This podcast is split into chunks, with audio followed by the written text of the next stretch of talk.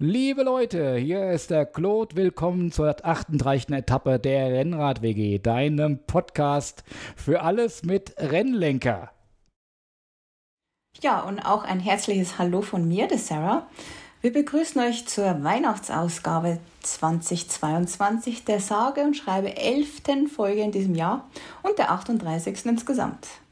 Wir haben auch einen Gast, der noch still in der Leitung ist. Den begrüßen wir gleich. Ich bitte noch um ein wenig Geduld. Außerdem freue ich mich ganz besonders, ist heute Olli wieder am Start, der häufig bei seinem Bruder, wie wir wissen, in der WG abhängt. Mhm. Hallo. Hallo, ja. Die Weihnachtsepisode wollte ich mir nicht nehmen lassen. Ich war ja auch schon vor einem Jahr dabei. Das war Folge 27 mit dem Titel gekrönte Häupter und Geschenke. Stimmt. Ich hatte damals die liebe Katharina dabei, mit der ich öfter mal Rad fahre. Die hat damals uns äh, erzählt, äh, dass äh, sie in dem Jahr 22 das Nordcape 4000 äh, fahren wollte. Das ist ein äh, self-supported Langdistanzrennen. ja, Rennen muss man nicht unbedingt sagen, aber klar, wer gewinnt, der zählt. Äh, geht 4200 Kilometer, startet am Gardasee durch zehn Länder bis ans Nordkap in Norwegen. Und wisst ihr was? Sie hat es durchgezogen. Und? Und? Sie hat sogar die Frauenwertung gewonnen. In elf Tagen, drei Stunden, 28 Minuten. Erste der Frauen und 17. Gesamt. Krass. Und ich weiß noch was.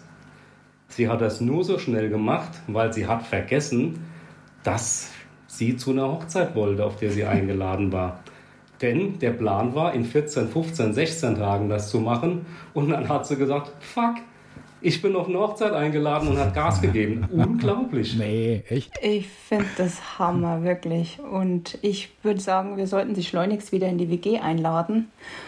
Ähm, ja. Ja, ja, ja, schleunigst. Ich denke, Claude, du bist mit dabei.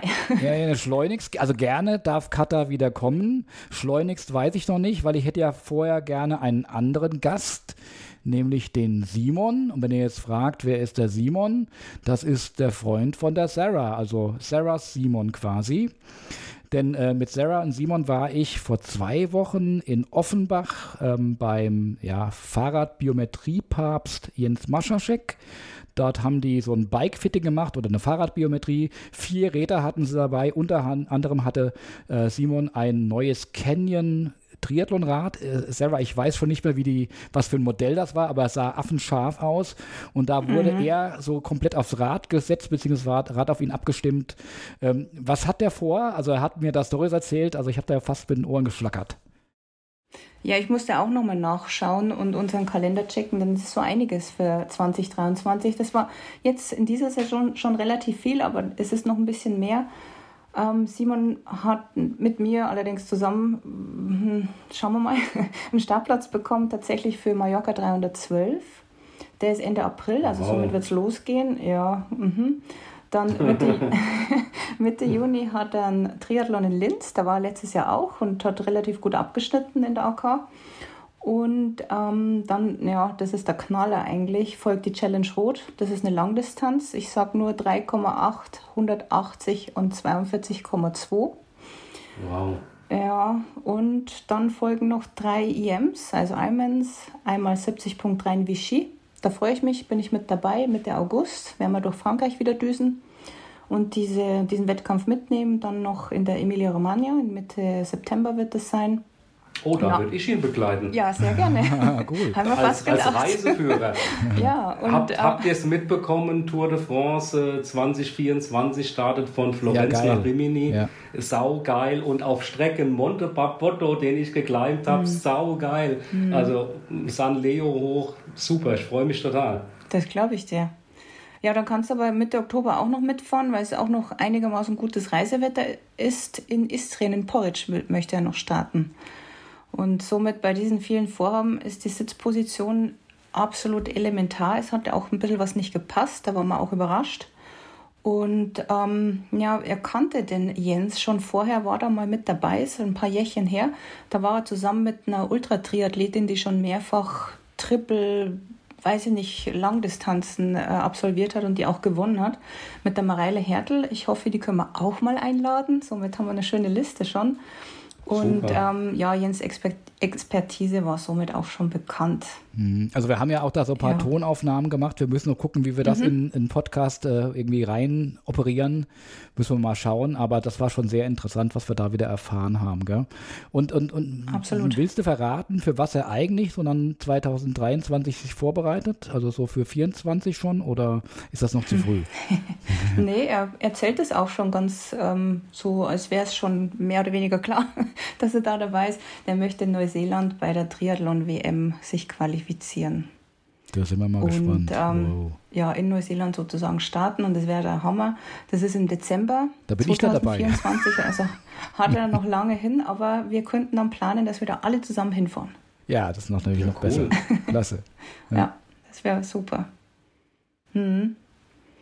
Ja. Ja, von Katas Langdistanz über Simons Triathlon-Ambitionen, aber jetzt zu unserem heutigen Gast. Wer könnte das denn sein? Also ich kann ein paar Stichworte geben. Er kommt aus Hamburg. Er trinkt auch gerne Quaremund-Bier. Das weiß ich ganz ich genau. Auch. Äh, auch er war früher Triathlet. Heute fährt er aber lieber auf dem Grevelrad und ist Bikepacker. Er ist sogar ein Freund von unserem Jonas Deichmann. Und das habe ich letztes Jahr ganz stark verfolgt. Dieses Jahr. 2022. Dieses Jahr. Ach, sorry, dieses Jahr. Ich bin schon wieder äh, über Silvester hinaus. 2022. Also dieses Jahr hatte die Tour die weit gefinisht. Das ist eines der härtesten Bikepacking-Events der Welt, muss man einfach mal sagen. Beruflich ist der Redaktionsleiter bei der Bikebild. Wer ist es denn? Bei, bei der Bikebild. Kann es ja nur der Matthias Müller sein. Willkommen, Matthias. oh Gott, so eine schöne Vorstellung habe ich noch nie gehört. Vielen Dank. Hallo. Ich freue mich, dass ich bei euch sein kann und wir hier, wenn auch virtuell, nur ein Gläschen zusammen trinken können. Genau, dann stoßen wir doch gleich mal an. Ich habe Quaremont im Glas, habe ich eben erzählt, die große Flasche Rotwein. Oliver hat einen Klapsbräu, wenn ich es richtig sehe. Und die Serra wahrscheinlich wieder einen Tee, ne? Ja, so ist es. Ich falle wieder voll aus der Reihe. Oh das ist sehr peinlich. Aber du weißt nicht, was in dem Tee drin ist. Ach könnte so, ja auch ein Schuss gut. rum drin sein. Also gesehen trinke ich auch nur kalten Tee hier so, ne? Hat die Farbe ja, genau, fast richtig, ja. Okay. Hagebuttentee sozusagen. Richtig, ja, genau. genau. Ja, aber äh, Matthias, ich meine, der, der, Oliver hat ja jetzt schon fast alles zusammengefasst. Äh, haben wir jetzt alles über dich erzählt. Können wir wieder aufhören, oder? Ähm, ja, wollte ich gerade sagen, war aber, schön. Ne? War schön, ne? noch. Ja, ja. äh, genau, es fängt ja schon wieder gut an. Du warst ja schon mal in der Rennrad-WG. Ich weiß nicht, ob du es noch weißt. Nur nee. damals ist kein Mikrofon äh, an Bord gewesen oder kein Band mitgelaufen.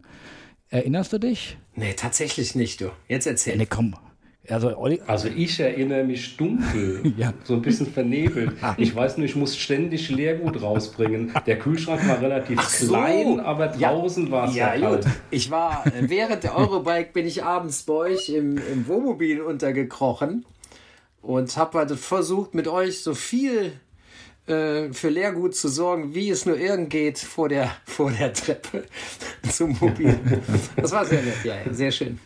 Also, aber ich wusste, aber da habt ihr nicht mitlaufen, habt ihr nicht aufgenommen. Insofern eine ja. andere Form eurer Rennrad-WG. Ja, schade eigentlich. Denn ich dachte so im Nachhinein, das wäre ein super Podcast geworden. So ganz spontan. Ich kann mich nicht mehr daran erinnern, was wir alles da erzählt haben, aber es war schon sehr, sehr lustig. Es wäre ja ein Podcast von vier, fünf Stunden gewesen, glaube ich. Ja, aber. Ja, zumal beim Claude ja noch die Drogen dazu kommen, äh, kamen, die er damals eingenommen hat. Nicht erzählen, nein, nein, nicht, also die Drogen. Ja, nee, also die, die es nicht wissen, ich hatte, glaube ich, drei oder vier Tage vorher mal einen schweren Radunfall und wusste aber gar nicht, dass ich einen Wirbelbruch hatte. Äh, das Krankenhaus hatte mich arg betäubt mit, ich weiß nicht, was da alles drin war. Und äh, auch ich wusste nicht, dass die Schmerzmittel so stark waren und habe darauf halt noch Quachenmond getrunken die ganze Nacht. Ich habe aber noch nie besser geschlafen. Ja? Auch vielleicht nur drei, vier Stunden, länger war die Nacht nicht mehr. Aber ich habe ziemlich gut geschlafen. Also es war echt gut. Mhm. Sehr gut. Also somit, ich fasse zusammen, das waren wilde Zeiten. Es waren sehr wilde Zeiten, Wild. selber. Da warst du noch nicht dabei, ja, aber. Wilde Podcast-Zeiten. Absolut, ja. ja. Nee, es war ja, wie gesagt, es war kein Podcast. Aber es war halt immer ganz schön auf der Eurobike, auf diesem Messecamping, wo alle zusammenkamen.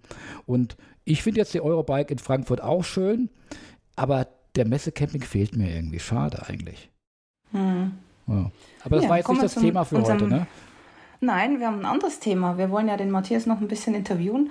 Und zwar würde mich ganz besonders interessieren, es sind drei Dinge, die ich jetzt hiermit ein bisschen abstecken möchte. Und zwar einmal natürlich die Tour de Weit. Was ist das eigentlich? Wie war es? Da gibt es jede Menge zu erzählen, denke ich. Und wie kommt man überhaupt auf die Idee, äh, daran teilzunehmen? Das zweite wäre Bikepacking allgemein. Was hast du dazu zu sagen und ähm, welche Events würdest du noch empfehlen? Vielleicht auch ähm, etwa, etwas nähere Events. Oder für Anfänger, und, so wie ähm, mich. Oder für Anfänger, ja, oder für uns, ja, genau. Und ähm, natürlich die Arbeit in, in einer Redaktion. Ja, sehr gerne. Ich denke, wir können mit der Tour de Weit starten. Ja, da kann ich ja auch äh, eingehend noch was zu sagen. Äh, ich habe das ja verfolgt, äh, wie er gelitten hat. Also es war äh, dramatisch, was ich da so gesehen habe jeden Tag und das macht er ja echt gut. Äh, leiden kann er. Und die Tour Divide ist ja doch eines der härtesten Selbstsupportrennen der Welt. Äh, eine Ultradistanz von 4418 Kilometer, irgend sowas. Aber noch viel härter diese 55.000 Höhenmeter. Respekt. Also es geht von Kanada über die Rocky Mountains bis an die mexikanische Grenze. Aber bevor wir dazu kommen, Matthias, du bist Baujahr 66 und blickst vermutlich auf ein langes Radfahrerleben 66? zurück. Mann, jetzt ist es raus. Das muss doch nicht sein, Olli. Das muss jetzt wirklich nicht sein. Äh, oh, ich dachte, Route 66 äh, habe ich verwechselt. Okay, äh, nee, einfach mal ein paar Fragen ja. vorab. Äh, wer bist du? Wie bist du zum Radfahren gekommen? Was hast du so gemacht? Und wie kommt man mit äh, ja, 56 Jahren, jetzt ist es raus, dazu die Tour de Weit zu fahren? Erzähl doch mal. Also selbst die, äh, die, die Benennung meines Jahrgangs fand ich noch sympathischer, als tatsächlich die, die Altersangabe nochmal vorzulesen. Aber gut, es stimmt. Äh, ich bin 56 und ähm, das Älterwerden geht an keinem von uns vorbei und wir müssen alle froh sein, wenn wir möglichst lange noch äh, äh am Rad sitzen können. Ähm, Olli, deine Frage, ja, wo komme ich her, was mache ich? Wahrscheinlich äh, meinst du in erster Linie meinen sportlichen Background, ähm, der als ganz kleiner Junge mit Tischtennis angefangen hat, dann über Federball spielen, zum Basketball spielen. Äh, ich habe dann hinterher Sport studiert, bin dann vorher Läufer gewesen. Also ich war dann Mittel- und Langstreckenläufer. Äh, bin mit, ja, tatsächlich. Ja, absolut. Bin mit meinem Bruder in Nordrhein-Westfalen von einem Volkslauf zum nächsten getingelt ich hatte, ich war in der Leichtathletikgemeinschaft Wipper für Tückeswagen und äh, wir hatten eine Läufertruppe von acht, neun, zehn Leuten und da war ich, glaube ich, der langsamste oder vorletzte. Also wir hatten richtig viele gute Jungs dabei, ähm, mehrere Leute, die deutsche Meistertitel auch gerockt haben. Ähm, ja, das war zum einen ein bisschen frustrierend manchmal, aber unsere, unsere Freundschaft, Kameradschaft war da super. Und insofern hat das alles nicht so wehgetan. Und man kann sich natürlich an den schnellen Leuten auch äh, reiben und, und hochziehen. Äh, ich habe dann äh, in Hückeswagen, wie ihr vielleicht wisst, ist neben Nizza der älteste Triathlon in ganz Europa. Die, die Hückeswagener ältere Garde unseres Vereins, die haben schon 1982 einen Triathlon veranstaltet. Und tatsächlich war ich damals als 15-Jähriger schon am Start als Läufer mit dem Dreigangrad meines Papas mit einer Torpedo Dreigang-Schaltung und ähm, die einzige Modifikation, die ich dran gemacht habe, war einen anderen Sattel drauf zu machen, weil mein Papa natürlich so einen riesig ausladenden Gelsattel mit noch einem Fell drauf hatte. ähm, ja, und damals äh, bin ich halt die, die 400, 500 Meter in der Bever Talsperre, schöne Talsperre bei uns. Also ich komme aus dem Bergischen Land, eben aus meiner Heimatstadt Hückeswagen. Und da musste ich also die ganzen 500 Meter Rücken schwimmen und ähm, ja, so war das damals. Ich habe dann äh, Sport studiert und 1991 kam ein junger, talentierter Triathlet, auch aus Hückeswagen, ähm, auf mich zu und sagte, Matthias, du musst jetzt hier mal schwimmen lernen, also krauen lernen. Und dann äh, habe ich 1991 äh, zum ersten Mal die Hälfte der 500 Meter kraulen können, dann wieder Rücken und bin als 86. aus dem Wasser, äh, habe zum ersten Mal in all den Jahren, wo man als Hückeswagen an diesem Triathlon teilnimmt, nicht anschließend die Haare getrocknet und mit der Bürste mir die Frisur gerichtet, sondern bin, wie er gesagt hat, in der Badehose nur ein Shirt übergezogen zum Rad und ähm, war dann erstaunlicherweise, ohne dass ich es mitgekriegt habe, nach dem Radfahren in der ersten Position und konnte dieses Ding äh, gewinnen und habe sechs Wochen später wieder mit dem geliehenen Rad in Gummersbach auch noch gewonnen und dann war für mich gleich Wechsel, also jetzt von diesem Laufen rüber in die Triathlon-Abteilung. Ja, und dann, um die Sache versuchen abzukürzen, hatte ich mir irgendwann ein Kreuzband gerissen. War 1994 und dachte, okay, was machst du jetzt, wenn du wieder gesund bist? Du wirst deinen Kindern irgendwann, die ich damals noch lange nicht hatte, niemals erzählen können, du warst Triathlet, wenn du nicht die Langstrecke gemacht hast. Also war das eigentlich so mein letztes Ziel. Ähm, einmal noch Langstrecke machen, in, in Rot natürlich. Ähm, Sarah hatte sowas auch schon erwähnt. Ihr, ihr Freud macht das nächstes Jahr, glaube ich. Und ähm, ja, wieder erwartens habe ich mich da gleich im ersten Anlauf für Hawaii qualifiziert.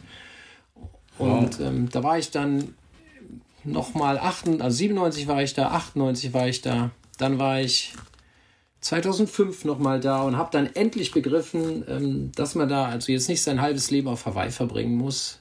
Mit meiner heutigen Sicht auf die Dinge, aufs Bikepacking, aufs Gravelbiken, hätte ich damit vielleicht sogar schon eher aufhören sollen, weil ich, ähm, ja, ich habe mir dann irgendwann, hatte ich ziemlich viele Bandscheibenvorfälle, ich habe schon vier Operationen hinter mir und äh, laufen kann ich vor dem Hintergrund nicht mehr. Also es ist nicht so, dass ich mhm. heutzutage lieber Radfahrer als Triathlon mache, sondern ich kann einfach nicht mehr rennen. Und ähm, ja, suche mein Heil jetzt auf dem Fahrrad, aber eben ganz anders. Denn äh, ich habe dann irgendwann, den, als ich diesen Job hier angefangen habe bei Bikebild, ähm, Anfang 2017 den Gunnar Fehlau kennengelernt. Der hat mich mal, Grüße gehen raus, Gunnar, äh, mit dem tollen Auch Projekt übrigens im nächsten Jahr. Genau. Auch von mir. Ja, und äh, der Gunnar hat mich halt auf einen Overnighter bei sich zu Hause mitgenommen und da habe ich schon gedacht, boah, was ist denn das? Das ist ja geil, hier ein bisschen durch die Gegend fahren, schöne Natur, abends Bierchen trinken am Lagerfeuer, draußen übernachten und dann äh, hat er noch den Cannibal Graveler gemacht, den ich kurz darauf auch gemacht habe. Und das war so schön. Und dann kommt halt wieder, sage ich mal, so ein bisschen doch der ehrgeizige Triathlet von früher raus, dass ich Wind von der Tour die weit gekriegt habe und sofort wusste, ich werde sehr, sehr bald dieses große Ding machen. Einfach, also ich liebe halt so die Herausforderung, sage ich mal. Und hatte schon 2020 Flüge, alles gebucht, dann kam die Pandemie. Und so habe ich es dann äh, in diesem Jahr gemacht, also sobald es wieder ging für, für Europäer, denn im, im letzten Jahr waren ja nur Amerikaner, US-Amerikaner am Start, weil die Grenzen zu waren. So, das war aber jetzt ein Bogen, Leute. Einmal durch mein ganzes Leben. Wow. Boah, wow. Und ich dachte tatsächlich, du wärst Biertrinker. Also von der Nacht damals. du Sack. Olli, Olli, du bewirbst dich heute Abend für die größten Unverschämtheiten. Ich sag nur 66, 56, Biertrinker. Biertrinker. Nein, bei, bei, bei mir war es ja genau umgekehrt. Ich kam vom Biertrinken zum Radfahren. Liebe Leute da draußen, wenn ihr das hört, ihr müsst nicht denken, dass ich viel Bier trinke. Stille. Es, war, Stille. es war mal so. genau. Ich meine, ich sehe jetzt auch das Video hier. Ähm, Matthias ist ja gärtenschlank wie immer eigentlich. Wahrscheinlich ist er Asket. Ne? Olli und ich sind so immer, wir atmen recht stark, was das Gewicht betrifft, von Januar bis Dezember. Und jetzt sind wir eben äh, ganz tief. Also die, die Luft ist gerade drin im Körper. Ja? Ab Januar wird sie wieder abgelassen. Dann gibt es auch kein Bier mehr, mindestens für zwei Monate, vielleicht sogar für zehn Wochen. Gucken wir mal. Und dann fährt der Olli ja nach Mallorca. Und ja, dann ist sicherlich dann äh, ja nicht nur Bierkönig, sondern vor allen Dingen auch dann der Frank, also der Holländer, wo es dann Quarmont gibt. Ja, und deswegen geht es dann irgendwann wieder los. Aber wir sind ja eher so, ja, die Hobbeletten. Wenn ich jetzt so höre, was du so gemacht hast, ist schon echt beeindruckend. Ähm, ja, also du hast jetzt. Sehr, sehr. Aber es, ihr dürft das nicht mhm. falsch verstehen. Also ich, ich sage ja, äh, und das ist natürlich ein Spaß, aber ihr wisst, an jedem Spaß, das war was dran. Ich, ich sage ja immer, ich habe nur so viel Sport in meinem Leben gemacht, damit ich eben äh, Bier trinken kann und so viel Kuchen und Pommes, Currywurst mit Mayonnaise essen kann, wie ich will. Und das ist so. Also ich habe zum Beispiel jetzt die letzten zwei Monate wirklich zugenommen. Ähm, äh, einfach weil Lebkuchenzeit, ich liebe Lebkuchen. Äh, ich habe viele Geschäftspartner tatsächlich auch, die aus dem Nürnberger Raum kommen und alle wissen, Weihnachten mm. braucht der Müller Lebkuchen. Oder wenn ich eben in Franken bin, muss ich Schäufle essen und sowas. Also ja, also ich bin alles ähm, andere, um, als wenn das geht. Matthias, mein Freund, ist aus Nürnberg. Was glaubst du, was es bei uns seit Wochen gibt? also natürlich auch Lebkuchen und ich kann das völlig nachvollziehen. Ähm, da ist die Motivation dann immer groß, wieder mehr Sport zu treiben. Nach Lebkuchen und in deinem Fall ist es Schäufele. ja. Aber jetzt mal ganz ehrlich, so ein Lebkuchen, ja, da ist ja, sind ja. ja. schon gute Sachen drin und auch viel Zucker und Absolut. sowas. Das ist doch eigentlich für einen Wettkampf genau das Richtige. So besser als so eine Tüte auszuschlürfen. Aber du weißt, das ist ja, ja alles nur also, in Maßen gesund. Ja, ja ne, aber wenn du jetzt mal so 500 äh, Kilokalorien brauchst während des Radfahrens, dann isst doch lieber ein Lebkuchen als so ein komisches, keine Ahnung, diese Tüten da. Ich möchte jetzt ja, keine Marke nennen. Da ist was dran. Also ich habe zum Beispiel ja früher als Triathlet Unmengen von, ähm, von, von Riegeln gegessen und Bananen und ich kann mich an meine letzten Ironmans in Regensburg, ich glaube 2000, boah, 10, 11 und 2014 habe ich auch noch mal einen gemacht, erinnern, wo ich dann tatsächlich dazu übergegangen bin und mir wirklich Lauben, einfach Laugenstangen äh, mit Butter beschmiert habe, weil ich, ähm, mhm. ich sag mal salopp, den Rotzen nicht mehr sehen kann. Ähm, mhm. Also ich habe für diese Art von Ernährung nichts mehr übrig. Ja, ja. Mhm. Ich meine, da, dazu äh, eine kleine Anekdote. Wettern runter, weißt du, bin ich mehrmals, mehrmals, mehrmals gefahren. Ähm, ich habe da Schweden gesehen, die ähm, machen Spaghetti mit Soße oder Bolognese oder irgendwas ne, in Plastiktüten, machen einen Knoten, Knoten oben drauf, kommt hinten in die Trikottasche, das hält dann so ein bisschen warm und während der Fahrt beißen sie dann unten so eine Ecke ab und ziehen sich dann die Spaghetti rein. Wahnsinn. Ja, Wahnsinn. Also was ja, alles gibt, Das ne? ist Hammer. Ja. Ähm, ähm, Jetzt kommen wir vielleicht mal zurück zur Tour Divide. Ich könnte jetzt gleich fragen, was hast du denn alles ja. gegessen? Aber ich meine, wie kommt man da überhaupt hin? Also ich meine, um sich anzumelden, ist das online? Gibt es da ein begrenztes Starterfeld, eine Lotterie mhm. oder wer nee. sich anmeldet, ist dabei? Nee, also erstmal äh, die Tour Divide ist, äh, kann man glaube ich schon so sagen, die Mutter aller Bikepacking Races. Ähm, also mit, mit, mit der Tour Divide und äh, mit dem Film damals ähm, Ride the Divide, ich glaube 2009 erschienen, ähm, ist, der, ist der Film äh, oder ist die Tour halt auch weltweit tatsächlich zu Ruhm gekommen. Ähm, und seitdem ist das immer mehr in aller Munde. Und mit diesem Film ist auch überhaupt diese ganze Bikepacking-Sache groß geworden. Also eben nicht mhm. nur die Tour Divide, sondern seitdem äh, ähm, schießen mehr und mehr Veranstaltungen aus dem Boden.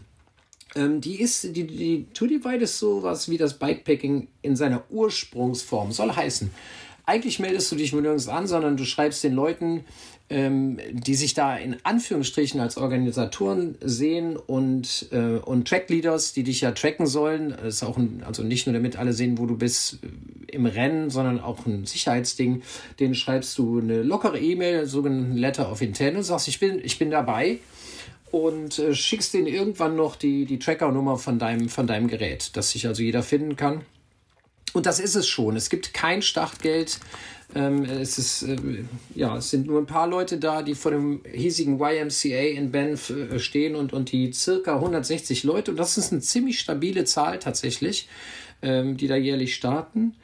Ähm, und genauso wenig wie es ein Startgeld gibt, so gibt es auch ein Preisgeld und, und niemand, der irgendwann nach 4400 Kilometern am Ziel, an diesem einsamen Grenzposten, Antilope Wels auf dich wartet. Du, ähm, wie sagte der Jeffrey Sharp, der einen da unten gegen, gegen horrende Kohle wieder wegholt mit dem Auto, wenn du nicht selber hm. wieder 140 Kilometer hm. zurückradeln willst. Äh, du, du machst es für dich und Gott sozusagen. Ne? Okay. also es gibt keine, keinerlei Begrenzung. Das ist äh, self-supported im, im wahrsten Sinne. Mhm. Okay, also es gibt noch keine irgendwie so, so, so Wartelisten, wie man es beim Website erkennt, Verlosung und so weiter. Nein, nur. Also das ist schon so hart, dass es sich von vornherein aussiebt und wer dabei ist, ist dabei. Und dann gibt es dann einen Tag, an dem gestartet wird. Ist das dann auch so, wo jemand mit der Pistole steht und sagt One, Two, Three und dann gehen die alle ja. los? Oder? Es, ist, es ist traditionell der zweite Freitag im Juni. Also immer mhm. dieser Tag mit wechselnder Zahl halt mit davor. Mhm. Ähm, und dieses Jahr war aber eigentlich wegen Corona, haben sie uns im 10-Minuten-Rhythmus äh, losgelassen, hatten sie vorher Gruppen eingeteilt. Normalerweise gibt es da jemand, der sich laut hinstellt und sagt, auf die Plätze, fertig, los, äh, in Englischsprache, in englischer Sprache und, und dann fährt man einfach los. Und ähm, das, mhm. das, ähm, das, das Feld separiert sich so schnell, so schnell äh, kannst du kaum gucken. Also da kommt nach keine Ahnung, zwei, zwei Kilometern kommt die erste Rampe und dann fliegt alles auseinander. ähm, und das ist ja auch wirklich ein Wahnsinn. Da, also es gibt natürlich ein paar, die fahren da direkt mit dem Messer zwischen den Zähnen, aber für jemand zumindest Normalsterbliches, wenn man, wenn man das von sich sagen darf, wenn man so, einen, so einen Wahnsinn macht, also Eben. ich finde es ja immer normal, aber es gibt natürlich Freunde von mir, die sagen, Nebula, das ist überhaupt nicht normal.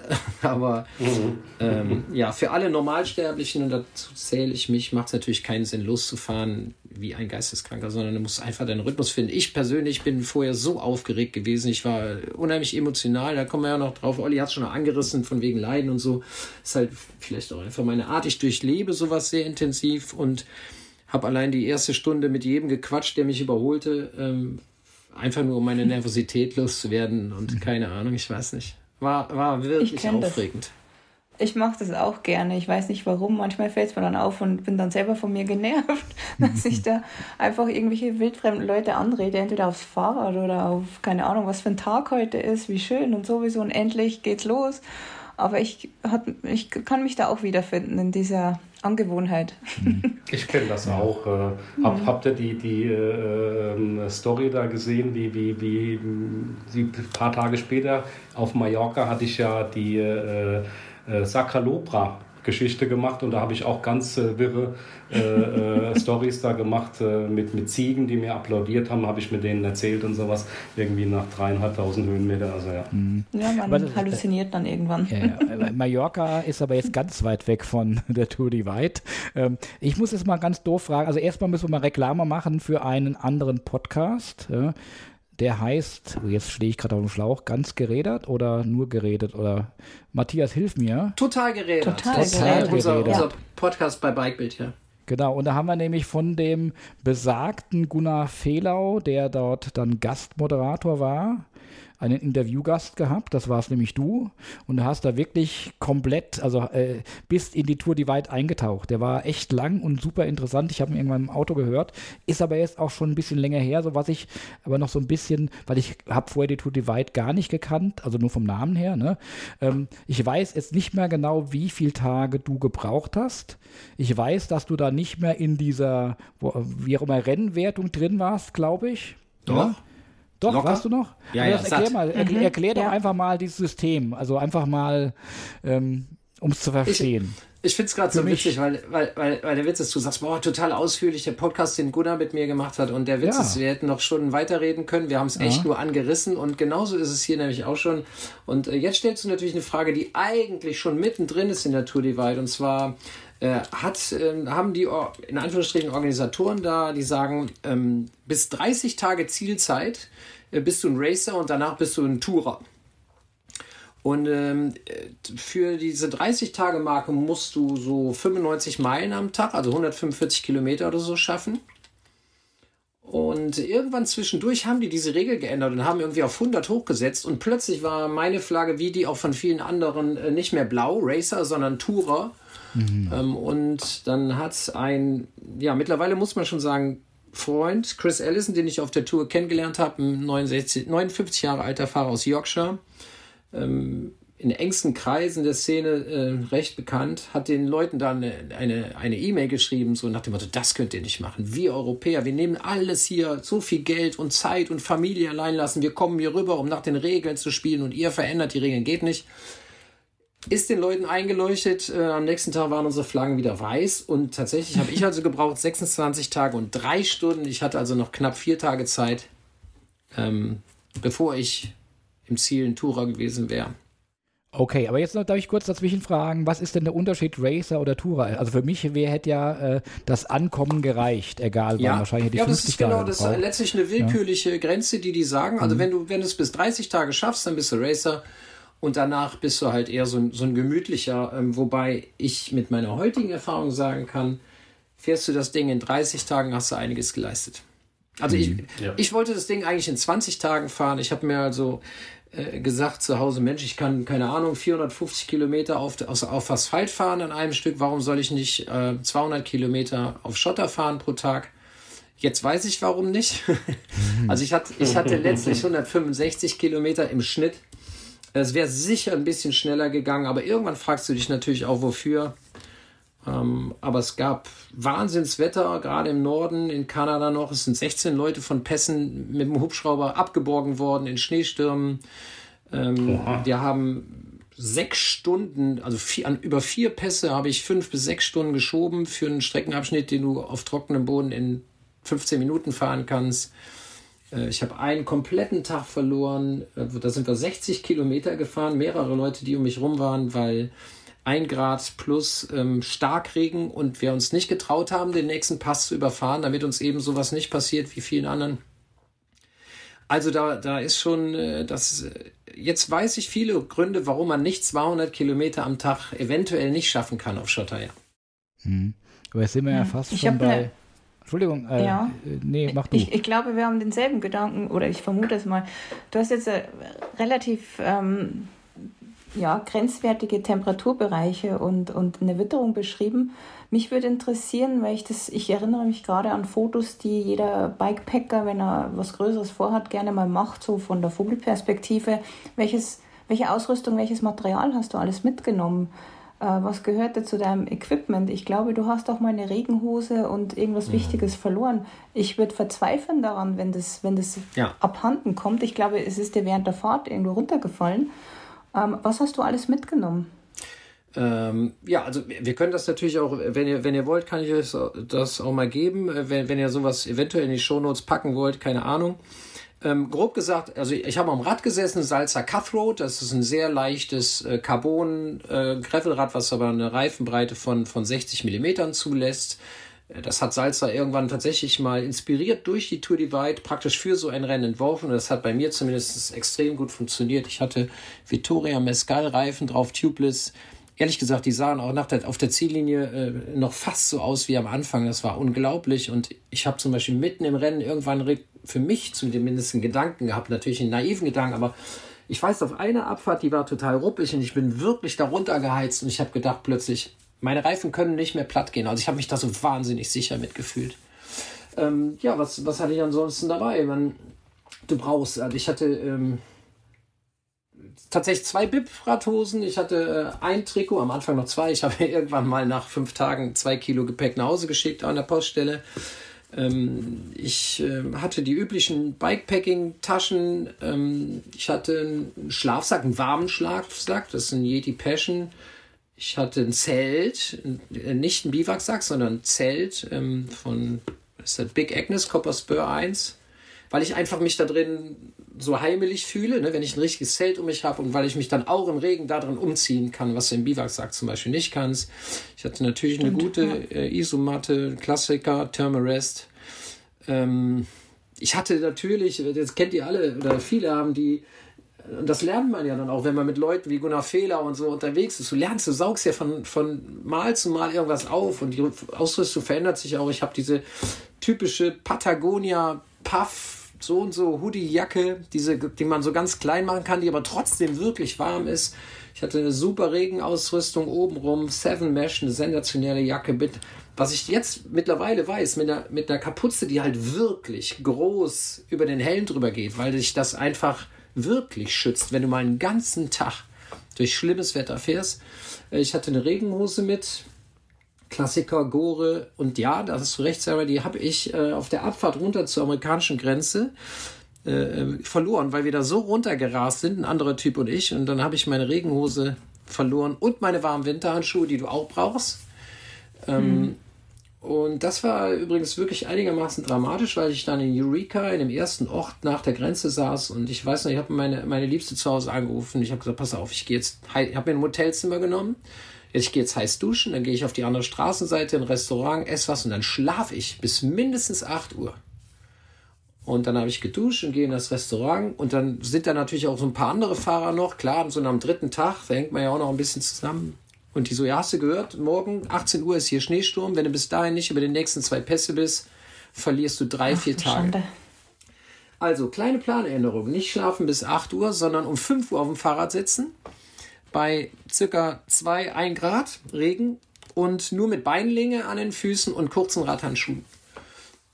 Oh, Und das war kein Spaß, wirklich nicht. Ähm, das war an dem Morgen, wo ich auch ähm, zu, bin zu einer ähm, Fahrerin von Brie aus San Diego aufgefahren. Dann ist es so ein großer, großer Grizzly auf dem Weg begegnet. Äh, eine ganz andere Geschichte. Und ich weiß, auf den nächsten zwei Abfahrten habe ich so gefroren, dass ich kaum den Lenker halten konnte. Es war, war extrem. Ähm, aber gut, das haben wir irgendwie durchgestanden oder ich. Und, und als ich dann abends in dem nächsten Ort war, Whitefish, bin ich sofort in so einen Outdoor-Laden rein und habe mir eine x-beliebige Regenhose von, keine Ahnung, North Face gekauft und ein paar Winterhandschuhe, ähm, um sowas nicht mehr zu äh, erleben zu müssen. Wie das dann immer so im ist. Die, die Handschuhe Ja. habe ich vielleicht noch einmal angezogen und dann wieder.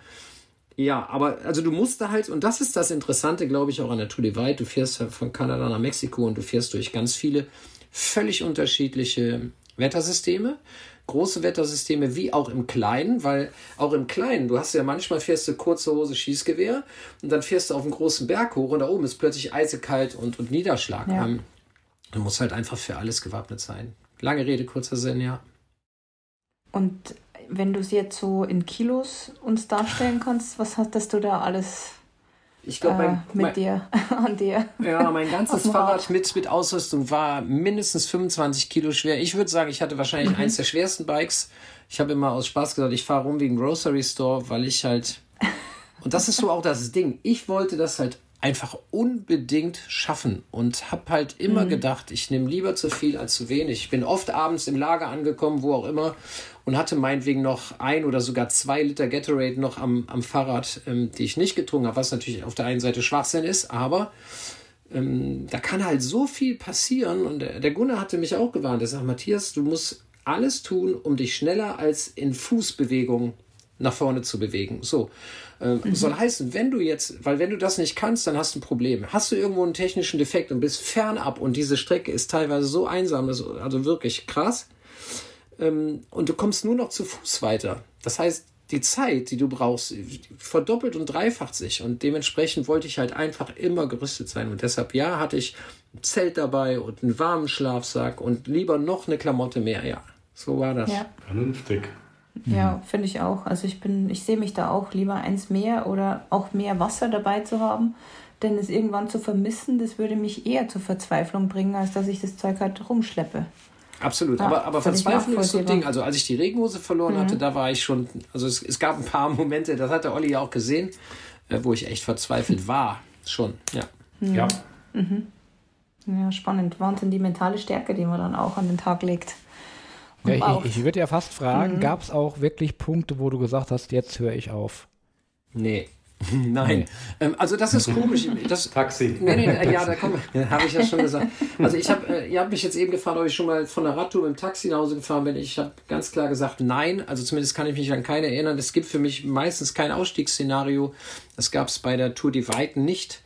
Ähm, ich habe, es ist ein ganz komisches, es ist so eine Melange. Ich habe ganz viel gezweifelt aber ich habe trotzdem nie ans Aufgeben gedacht. Es war wirklich äh, ganz komisch. Ich, das war für mich halt, ich bin halt ein sehr emotionaler Mensch, das ist unbestritten, äh, kann ich auch nicht ver, verheimlichen. Und ähm, das war viel auf und ab, aber tatsächlich mache ich das, glaube ich, auch genau dafür, weil ich möchte, und da komme ich schon fast zu dem Ding, wenn mich einer fragt, äh, warum machst du das? Oder, oder was hast du mitgenommen aus der Tour Divide? Und ich, mir ist jetzt klar geworden, dass ich sowas eigentlich mache, und zwar alle diese Radtouren, äh, um, um die Hochs, aber auch die Tiefs zu erleben, weil, weil, weil letztlich ist alles Emotion. Ne? Das Leben ist nicht, ob du ein dickes Haus hast oder ein großes Auto oder oder, sondern das Leben besteht aus hoffentlich aus Emotionen. Ähm, und da ist eine Emotion, die vielleicht im Regen, im Matsch, das so ganz viel in dir wach macht, ist vielleicht sogar mehr wert, als äh, mit einem super coolen Drink äh, an der Strandbar zu sitzen, wo alles ganz leicht ist. Also ist zumindest eine Diskussion wert, sagen wir mal so. Ich glaube, deshalb fahren wir alle Fahrrad, oder? Ich meine, das ist doch genau ja, das. Ding irgendwie, ne? Äh, ich äh, habe ja, ich habe dich ja auch verfolgt äh, auf Instagram. Müller in Gefahr heißt dein Instagram-Kanal. Ja, der Account Kann heißt ich, Müller unterstrich in unterstrich Gefahr, genau. Genau, und Müller mit UE, Umlaut, ne? Ja, ja klar. Ähm, natürlich verfolgt, äh, parallel zur Tour de France und ich fand dich spannender als die Tour de France. Ähm, äh, als du da wirklich an der mexikanischen Grenze ankamst, da sind ja die Tränen gelaufen, warst sehr emotional, hast dich bei deiner Familie bedankt und so weiter. Also, ähm, das war schon sehr, hat mich sehr berührt und mitgenommen auch. Ähm, aber ich kann mir vorstellen, das gab auch zwischendurch sicherlich mal so Situationen, wo die Tränen gelaufen sind, oder? Wo, wenn man so merkt, boah, ich bin jetzt doch irgendwie da angekommen, wo ich sein wollte, oder? Also ich kann, also wäre bei ja. mir zumindest, ich bin ähnlich emotional in so Dingen. Ja, also ich habe eigentlich, oh Gott, die denken alle draußen, wer das hört, der Typ ist total äh, wegknackt. Also ich habe eigentlich jeden Tag geweint und zwar aus allen möglichen Gründen. Also vor Glück, äh, ja auch wenn ich an der Startlinie stehe und weine, dann ist das ja letztlich vor, vor Glück. Äh, natürlich auch ein bisschen aus Zweifel kann ich das schaffen, aber eigentlich ist es ein Glück, dass man da ist, dass man auch da sein darf. Damit erneut muss man sagen, herzlichen Dank an die Familie. Meine, meine Frau musste die ganzen Wochen hier alles alleine machen. Wir haben drei Kinder, das ist eine Menge Zeug, was man tun muss. Ähm, äh, danke auch an meinen Arbeitgeber, ähm, weil ich ein paar Tage eben nicht, äh, also ich musste Urlaub nehmen, aber eben nicht alles Urlaub, sondern ein paar Tage habe ich auch so gekriegt. Klar, ich habe auch eine dicke Geschichte mitgebracht. Ähm, das ist letztlich auch das Glück meines Berufes, dass ähm, sich das ein bisschen vermischt mein, meine Leidenschaft und, und meine Profession. Äh, ich habe aber auch, ich habe viel geweint, weil ich, weißt du, das, du fährst ja da hunderte von Kilometern Mutterseelen allein durch, über weit. Und das, also das fand ich so geil, wirklich diese weiten Straßen, wo du das Ende nicht siehst, diese Dirt Roads, weißt du, so sanfte Hügel, die Rockies natürlich immer daneben, die steilen, aber meistzeit äh, oder viel bewegst du dich ja auch über so sanfte Hochebenen, über 2000 Meter Höhe und ich habe halt wahnsinnig viel an meinen Papa immer gedacht, der mich schon früher, der war ein Fan beim Triathlon, der stand immer an der Strecke. Ähm, der lebt halt schon lange nicht mehr und habe immer gedacht, na, was denkt er jetzt wohl, wenn er dich sieht? Hm. Machst du das richtig? Ähm, was wird er dir sagen, wenn du zweifelst? Geh weiter, Junge, oder machst dir, machst dir locker? Also, mein Papa war ja keiner, der mich nach vorne gepusht hat in dem Sinne, sondern der einfach dankbar geguckt hat, was seine Kids machen im Sport. Und ähm, ja, da habe ich, hab ich viel geheult. Ich habe auch mal geheult, bestimmt vor, vor Verzweiflung, ähm, wenn man gedacht hat, man, das ist alles, alles scheiße hier. Ähm, aber ganz oft habe ich auch echt für Glück geheult. Der Olli hat gesagt, war viel Dramatik, aber äh, viele Leute haben mich auch gefragt, Mann, du hast ja immer nur, warst immer kaputt abends. Aber das Ding ist ja, ich habe an jedem Tag mit Sicherheit einmal auch vor Glück geschrien, zum Beispiel auf diesen hart erkämpften Abfahrten, wo ich das Grinsen nicht mehr aus dem Gesicht kriegte, wo ich in meinen Kassroad auch so viel Vertrauen hatte, dass ich darunter über Stock und Stein, also wirklich wie ein Berserker, und habe dabei gejauchzt und gelacht. Nur in dem Moment nimmst du natürlich kein Video auf, sondern heißt, das Video nimmst du natürlich auf, wenn du abends irgendwo angekommen bist, 14, 16 Stunden im Sattel und einfach kaputt. Und insofern, ähm, ja, war das, war das Bild natürlich mitunter ein bisschen einseitig, aber ich habe schon echt auch viel gelacht und mich unheimlich viel gefreut. Aber auch viel geweint, ja klar. Also, aber wie gesagt, dafür macht man es auch. Mhm. Ähm. Und sicherlich hast du mal gejauchzt und geweint vor Glück wegen der Landschaft. Also mir geht es oft so, dass ich Pippi in den Augen habe, wenn ich irgendwo stehe und dieses Panorama sehe und einfach nur noch fasziniert bin. Und das wird dir sicher ähnlich ergangen sein. Ich denke, gerade auf dieser Strecke hast du ja wahnsinnige Ausblicke erlebt und, und unglaubliche Landschaften gesehen. Ja, das ist richtig. Äh, das, das Ding mhm. ist aber auch, du, du, siehst natürlich unheimlich viele von diesen Landschaften. Also weißt du, am Anfang denkst du, boah, wo bin ich denn hier genannt? Das ist ja alles der Wahnsinn. Und dann fährst du in die nächste Ecke am nächsten Tag und da ist schon wieder alles der Wahnsinn und am dritten Tag auch und am vierten auch. Und es ist alles der Wahnsinn, aber es ist halt auch alles wahnsinnig anstrengend. Ja. Um, ja. Und ach, keine Ahnung. Du bist, Leute, und das ist echt das Schöne. Ich meine, wir, also ich weiß nicht, wie es euch geht, aber wir, die, die meisten von uns, wir haben echt anspruchsvolle Jobs auch und, und einen Alltag, wie gesagt, ich jetzt auch mit, mit, mit drei Kindern und so, da ist echt viel los. Ähm, mal so viele Tage, teilweise auch alleine, ähm, und wenn es auch hart ist, äh, sich nur mit sich selbst beschäftigen zu können, mit den Problemen, die man, also Essen, Trinken, Schlafen, das Fahrrad im Blick haben, das ist schon dann auch ein großes Glück. Ne? Was anderes als, was ich jetzt natürlich seitdem wieder mache. Ähm, jeden Tag am Computer sitzen, Geld verdienen, was bei mir Gott sei Dank auch Spaß macht, wirklich Spaß macht. Aber ja, das ist schon eine besondere Sache, wenn man sich da mal so raushauen kann. Mhm. Hm. Ja, das, das ist bei Noch mir sogar im Kleinen so. Ne? Ich war im, im Sommer Bikepacking in Frankreich. Wenn ja. du wirklich von morgens bis abends mit deinem Material beschäftigt bist, äh, äh, Zelt zusammenbauen, trocken kriegen, äh, alles aufs Rad, ganz Tag fahren, abends wieder aufbauen und so weiter und so fort. Du denkst gar nicht an die Firma und du hast doch gar keine Zeit, ein Firmenhandy zu gucken. Und nach zwei Wochen bist du wirklich so entspannt. Ja, das habe ich sonst im Cluburlaub eigentlich nie. Und mhm. äh, deswegen will ich nächstes Jahr auch wieder einen Bikepacking-Urlaub machen. Ähm, ich weiß noch nicht, wohin. Ich würde auch mal ganz gerne außerhalb von Frankreich so ein bisschen exotischere Länder machen. Aber da habe ich immer so ein bisschen äh, Angst vor wilden Tieren Tieren. Äh, Jonas Deichmann hat mir oft erzählt, da, wie er mit, mit, Löwen irgendwo in der Sahara und sonst irgendwo, da hätte ich ja voll den Schiss, ja, oder irgendwie Skorpione, keine Ahnung. Aber du hast ja auch ein paar wilde Tiere dort gesehen, da hätte ich, glaube ich, noch mehr Angst. Gut, ein Löwe ist wahrscheinlich eine ähnliche Qualität wie so ein Grizzlybär.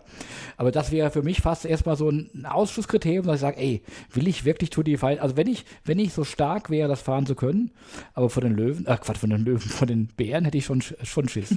Ja, war tatsächlich auch meine allergrößte Angst, Claude. Also das weiß meine Familie und alle wissen das auch. Der Jonas hat immer gesagt, Matthias, du fährst jeden Tag durch Hamburg, da ist die Chance, tot gefahren zu werden, äh, tausendmal größer, als von einem Grizzly angefallen zu werden. Aber ähm, na gut, ich bin eh, ich bin tatsächlich eh ein bisschen ängstlicher Typ. Ich mag auch gar nicht so alleine gerne mich äh, nachts in den Wald hauen, was ja vielen Leuten überhaupt nichts ausmacht in unserer Szene. Ich tue mich da tatsächlich schwer. Aber genau das war auch ein Grund, äh, also oder eine Sache, an der ich halt einfach arbeiten wollte. Ne? Ich wollte mich da verbessern. Ich weiß, ich weiß jetzt aus, also aus welchem Holz ich geschnitzt bin. Und das heißt eben nicht, ey, wie toll ich bin, sondern genau anders. Also ich weiß zum Beispiel nach wie vor, dass ich da ängstlich bin. Ähm, und am liebsten mache, schlage ich mein Nachtlager auf, wo andere Leute auch sind. Äh, bin, ich, bin ich ganz offen. Also ich bin nicht der Superhero-Outdoor-Typ. Nullstens. Ähm, aber diese, diese Bären waren eine Riesenangst, aber umso cooler war, dass ich, äh, wie gesagt, einmal war, war ein Tier vor uns 70 Meter auf dem Weg und dann ist er nach rechts unten in so eine Wiese weggegangen und dann haben die Brie und ich uns angeguckt und haben gesagt, okay, jetzt können wir fahren und fährst so eine Hand am Lenker, die andere hast du, in der anderen hast du dein Bärenspray. Und als wir an die Stelle kamen, wo der rechts in die Wiese ist und ich war die rechte Position von uns beiden, da guckt er mich plötzlich aus drei Meter Entfernung an, ein riesen Kopf Und die Brie und ich haben uns angeguckt und wir hatten echt Angst. Und dann sind wir halt so vorsichtig weitergefahren. Kannst du ja nicht so schnell. Geht ja bergauf, eine Hand am Lenker, ne? ein unruhiger Waldweg. Und dann habe ich mich nach fünf Metern nochmal umgedreht und dann stellte der sich auf die Hinterbeine und ich habe echt gedacht, Leute, das gibt's nicht. Wie groß kann so ein Bär sein? Also das war ein Riesentier. Ähm, mag sein, dass die Angst das überhöht, aber ich glaube, der war echt groß und wir haben echt nur gedacht, lass den nicht hinter uns herlaufen. Aber das Schöne ist ja, hast du das äh, überstanden und du hast halt dann gemerkt, nee, da muss nichts passieren. Also wenn du dich an gewisse Regeln hältst, passiert halt meistens tatsächlich auch nichts. Aber vor Steamboat Springs ist mir nochmal ein ganz großer Schwarzbär äh, entgegengekommen auf dem Weg und da hatte ich zum Beispiel schon viel weniger Schiss, weil ich einfach wusste, okay, du bleibst jetzt hier kurz stehen, packst dein Spray aus, rufst laut, wenn du losfährst, hey Bär, ich komme, mach dir keine Sorgen, dir passiert nichts. wenn, wenn einem was passiert, wenn ich das, aber also das Gefühl war tatsächlich schon ein anderes und ja, das war, war auch eine schöne Sache, an, an solchen Dingen halt äh, zu arbeiten. Ja, das ist Teil der Herausforderung. Ja, ich meine, äh, schön, dass du das sagst. Jonas sagt das ja auch immer. Ähm, ich habe halt ein bisschen Angst, aber ich würde gerne mal sowas machen, wo ich vielleicht dann eben außerhalb von Europa bin oder irgendwas und dann, ja, ja, mich leider auch der Gefahr hingeben muss. Und äh, im Wald schlafen alleine mache ich übrigens auch nicht gerne. Aber jetzt mal im Ernst, also ich weiß nicht, also vielleicht fahre ich lieber durch, durch Kanada, wo die Bären sind, als ähm, nach all dem, was ich höre, äh, durch Rumänien bei der, beim Transcontinental Race oder durch Nordgriechenland, äh, wo, wo, wo du von Rudeln von, von wilden, streunenden Hunden gejagt wirst. Also das ist auch nicht so lustig. Ja, ja, ja. Das stimmt.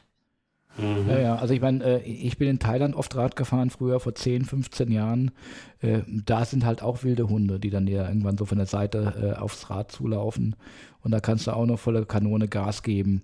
Äh, hat mich keiner erwischt, hat immer so ein Pfefferspray dabei gehabt. Ich weiß nicht, das ist kein Bärenspray, aber ich weiß nicht, ob das geholfen hätte. Aber ich meine, da geht ja dann der Puls auf 180 auf 200 ungefähr oder noch mehr. Ne? Das schon ich, kann mich, ich kann mich ganz früher, also wir reden über, wie gesagt, 1991 erinnern, als wir mit unserem mit dem ATV Hückeswagen Triathlon-Team damals auch noch, der Olli hat es jetzt eben erwähnt, in der, in der Gegend von tatsächlich in Cesenatico und so haben wir Trainingslager gemacht ganz früher. Da war für uns, ja, war für uns äh, Mallorca noch gar nicht so auf dem Tapet und mhm ähm, ich weiß, da waren auch ab und zu Hunde und damals hatten wir ja noch diese langen Luftpumpen und mit denen konntest du mal so schwingen. Aber Leute, in Zeiten der Minipumpen, das ist ja alles Quatsch. Ja, stimmt. Ja, hast ja, im wahrsten Sinne des so Wortes. eine Kartusche hinterher schmeißen. Ja, ja, genau. Das ist keine Hebel mehr halt, im wahrsten Sinne des Wortes. Ja, genau. Tja.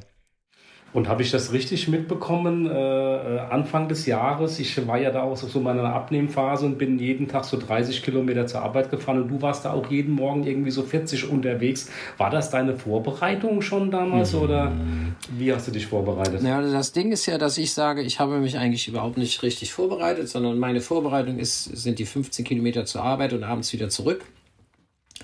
Ähm, wenngleich ich, also wie gesagt, ich habe natürlich auch wirklich eine, äh, selbst bis heute, bis ins hohe Alter von 56, Olli, du Sack, äh, habe ich natürlich noch eine, noch eine Basis, die ich von damals vom, vom Ironman-Triathlon, vom Langstrecken-Triathlon so mit mir schleppe und was ich natürlich so ein bisschen alle, allein durch diesen, dieses tägliche Radfahren zur Arbeit natürlich am Köcheln halte. Und äh, ich, ich weiß also, dass ich, ähm, ja, wenn ich, wenn ich morgen beschließe, ich will in meine Heimatstadt nach Hückeswagen fahren, 400 Kilometer, weiß ich, dass ich das machen kann. Einfach so. Mhm. Ähm, mhm. Natürlich nicht mehr so schnell wie früher. Also man wird ja im Alter mehr zu so einer Diesellok, aber ich weiß, dass mich dann da einfach eigentlich nichts, nichts aufhalten kann. Und ja, und das war so mein Anspruch. Also ich bin dann auch mal auf zum Geschäftstermin nach Berlin zum Beispiel einfach hingeradelt und einen, nach einem Tag Geschäftstermin am nächsten Tag wieder zurück.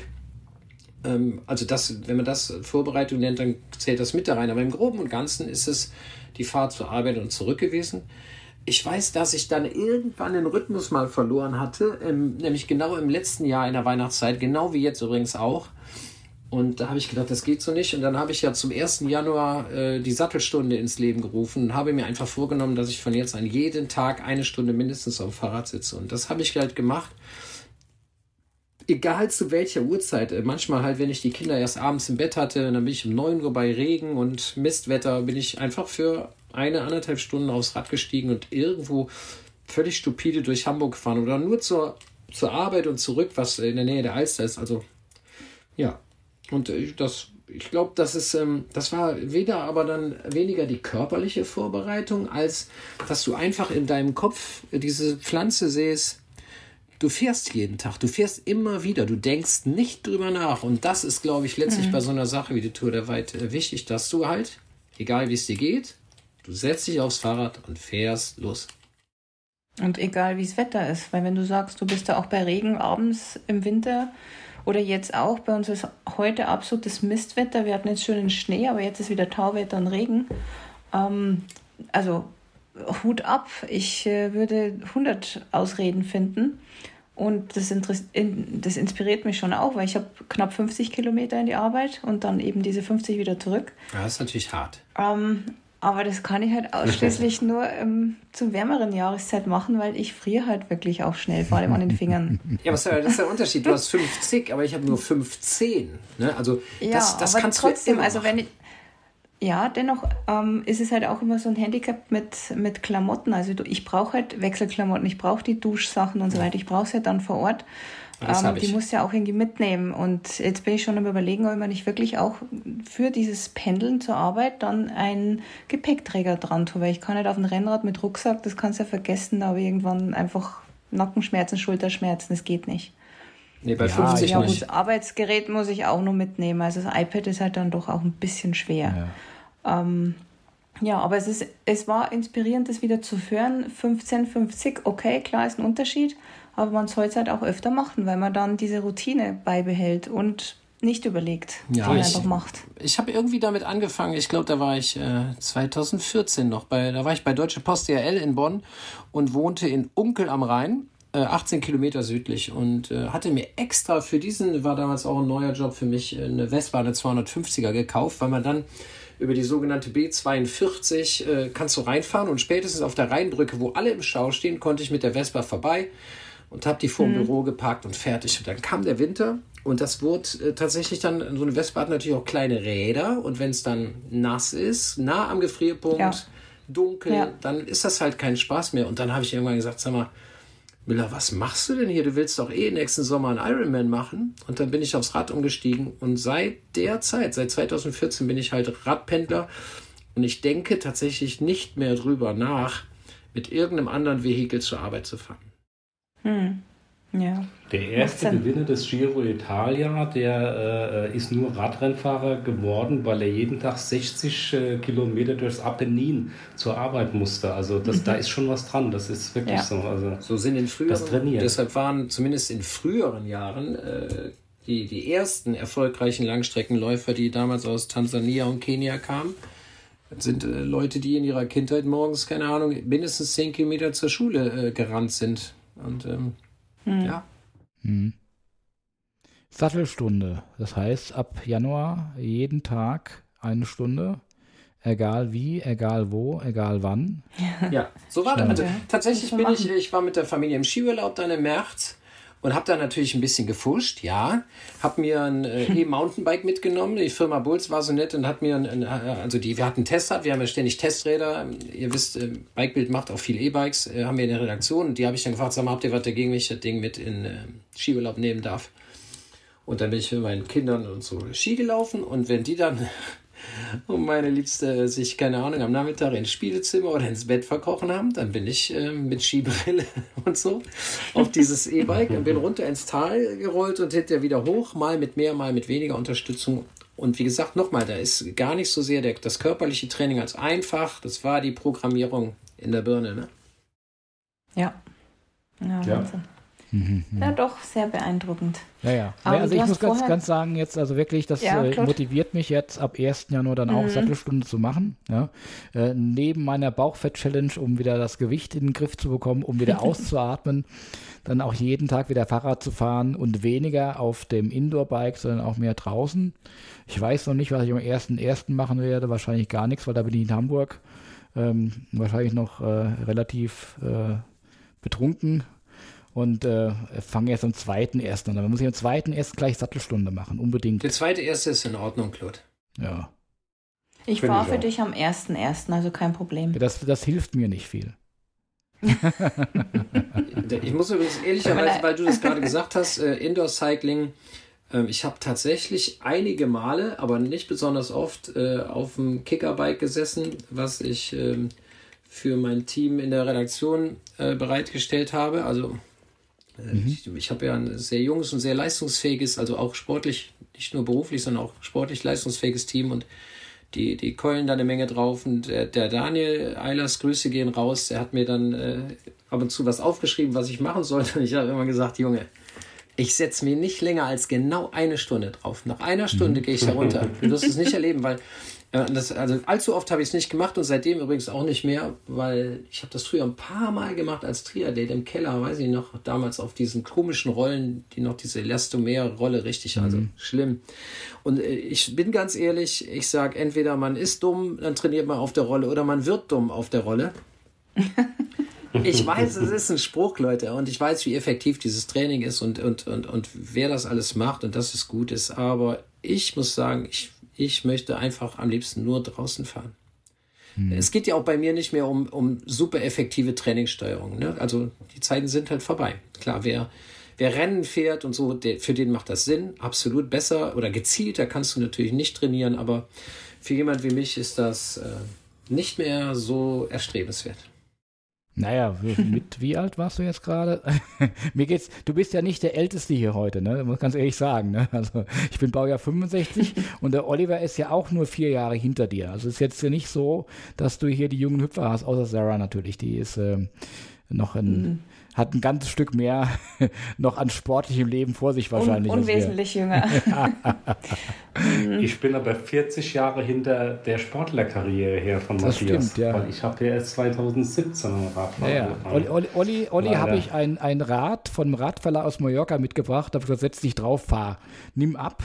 Und er hat es gemacht. Ja. Super. Also von daher. Ja, das ist doch stark.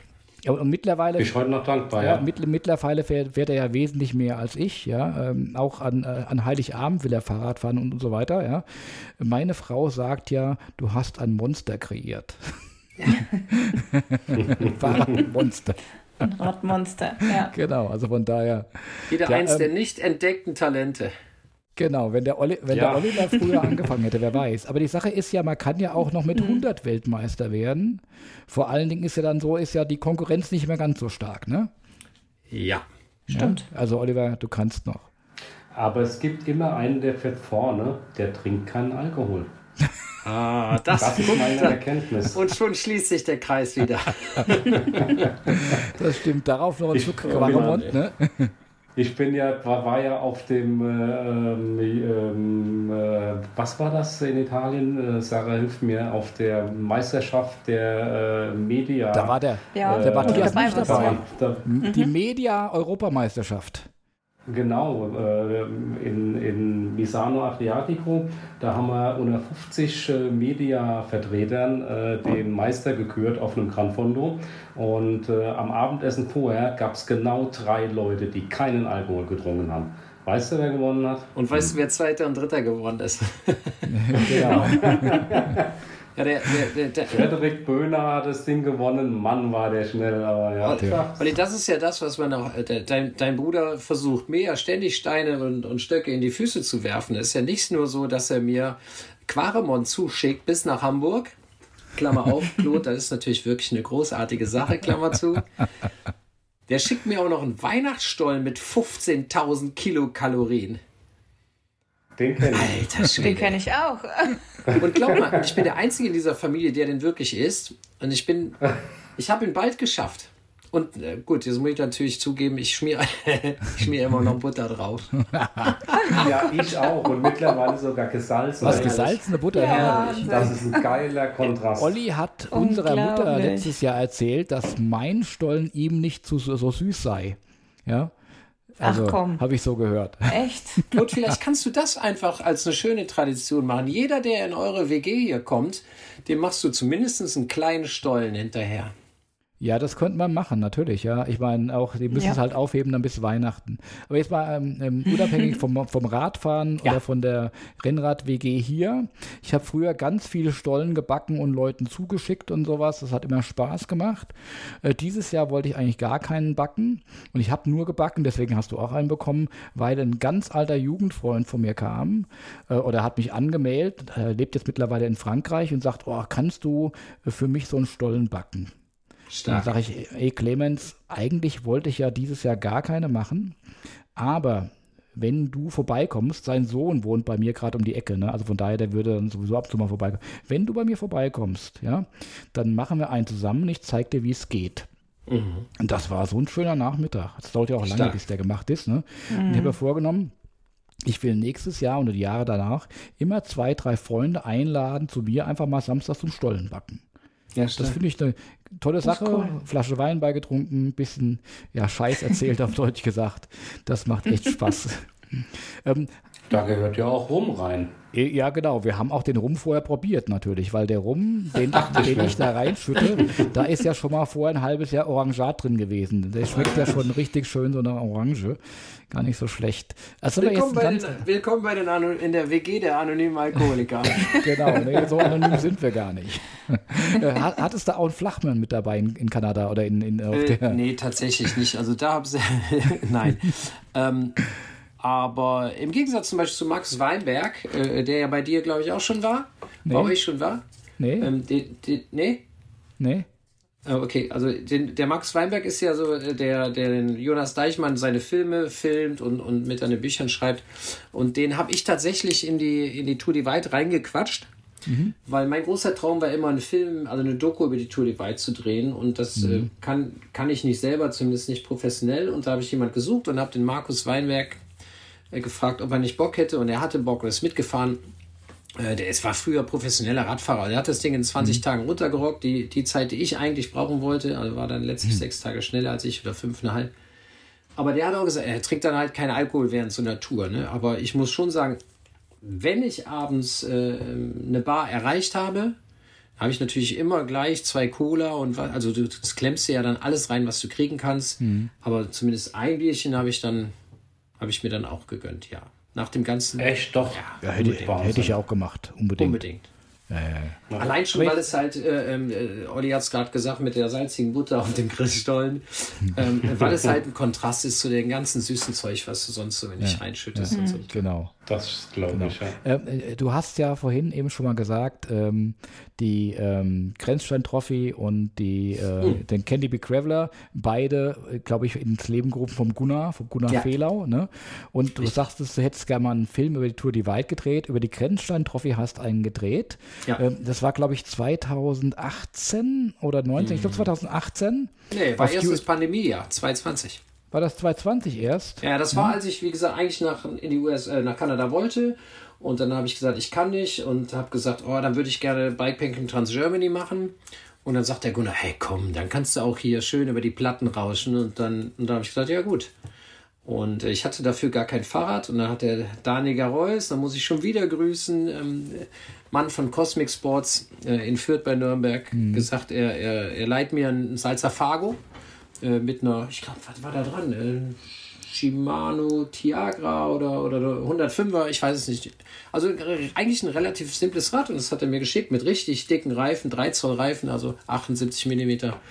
Habe ich ausgepackt, habe gedacht, wie damit kann man doch Rad fahren? Das war, war mir bis dato noch nicht bekannt. Mhm. Und dann bin ich halt diese Grenzstein-Trophy gefahren. Das war ein wirklich ein sehr einschneidend schönes Erlebnis. Und das, der Film, den gibt es, glaube ich, heute, oder ich hoffe mal heute auch Bei YouTube. YouTube. Man muss einfach Grenzstein-Trophy, Bikebild, genau. Bikebild und dann hast du ja. es. Aber Leute, das musst du dazu sagen, das ist halt äh, ähm, amateurmäßig von, von mir gedreht. Also ich, klar, ich habe da schon so jeden Tag irgendwie eine Stunde, anderthalb mit verbracht. Ähm, aber das ist jetzt keine Profiarbeit, ne? Das ist einfach mein Erlebnis, aber ich glaube. Nee, das war aber sehr schön und ganz ordentlich gelungen ist. Mhm. Ja, ja danke den dafür. Hab, den, den, den habe ich damals geschaut, dann war es vielleicht in der Pandemie, kann sein, im Wohnzimmer meines Freundes bei uns um die Ecke, wo der Vater, mit dem ich jetzt Stollen gebacken habe, damals zu Besuch war. Und da ja. haben wir dich gesehen und wir waren alle begeistert. Die Familie ist da auch ganz sportbegeistert, fahren auch alle Rad ja. und so weiter. Also schon, schon toll, echt ein super Tipp. Ähm, aber also, was ich da gesehen habe, mit, du brauchst echt dicke Reifen. Ich weiß nicht, ob ich mir die Grenzstand-Trophy zutrauen würde. Da brauchst du schon eine arge Willensstärke dafür. Ja, genau. Also, aber das ist ja. Überall so. Okay, dann ist das was, was ich kann vielleicht. Ähm, also mit, mit einem dicken Kopf einfach immer weitermachen. Also wie gesagt, Ausstiegsszenarien habe ich eigentlich nie. Äh, ich will dann schon dahin, wo ich hin will. Ähm, und die Grenzstein-Trophy war extrem hart, extrem viel geschoben. Ich habe wirklich geflucht. Äh, in dem Film äh, bezichtige ich, Gunnar, verzeih mir, ihn nochmal Hashtag Arschloch. Wer so eine Strecke plant, der muss einen an der Marmel haben, aber noch bescheuerter sind natürlich die, die, die, die dann diese Strecke fahren. Äh, aber trotzdem war das für mich so ein schönes Erlebnis, dass zum Beispiel ich jetzt gerade mir ein, ein Salsa Fargo Titan aufbauen lasse. Ähm, mm. Und das steht auch schon fast fertig bei Markus Boscher, Velorado in Nürnberg. Grüße gehen raus. Ähm, denn der ist auch Jobrad, ähm, wie so viele Menschen in Deutschland, ähm, Jobrad, Fahrradhändler, also bei denen im Netzwerk. Und das wird mein nächstes Jobrad, ähm, was ich ähm, hier da ganz ordentlich quasi, ja, so kann ich mir äh, ein relativ teures Fahrrad ähm, schön rechnen. Ne? Das wird dann vom Gehalt teilweise abgezogen genau. und so und so. Ja, und da, und da warte ich. Es ist schon fertig, aber ich habe es nicht geschafft, vor Weihnachten hinzufahren. Da freue ich mich wahnsinnig drauf, weil mit diesem Rad bin ich halt, oder mit einem vergleichbar etwas natürlich minderwertigeren Rad, bin ich die Trophy gefahren und es war einfach. Also ja, man muss das schon wirklich wollen, aber wenn du das geschafft hast, Claude, und Entschuldigung, es hetzt dich ja keiner. Du kannst es mhm. ja machen im Tempo, wie du möchtest. Und wenn du dann mit den Füßen in der Ostsee stehst, es ist ein gigantisches Gefühl. Und ich habe immer gesagt, ich fahre kein Bikepacking-Ding zweimal, weil es so viel zu, zu entdecken einfach gibt, zu, zu exploren und aber, und äh, auch deshalb bekomme ich jetzt dieses Fargo. Die Grenzstein-Trophy könnte ich mir nochmal antun. Das ist, ja, muss ich echt sagen. Okay, das ist ja fast schon meiner Frage beantwortet, aber auch nur halb. Also die Frage, die ich noch nicht gestellt habe. Denn was kommt denn, wenn man die Tour Divide gemacht hat, danach? Hast du schon was im Kopf? Ja, ja, habe ich. Ähm, also äh, sicher ist die Tour Divide, äh, habe ich gedacht, das Größte, was ich je machen werde. Ähm, das, wie gesagt, ich bin sehr schnell auf diesen Traum gekommen und habe eigentlich verhältnismäßig schnell auch einen Haken dahinter gemacht. Ich ähm, sehe aber auch, ich schreibe gerade mit dem Markus halt auch an einem Buch äh, über die Tour Divide und, und fahre jetzt quasi in Google Maps die Strecke nochmal ab und sehe natürlich, wie viele Seen ich manchmal nur durch zehn Baumreihen verdeckt nicht gesehen habe, weil du halt immer weiter fährst.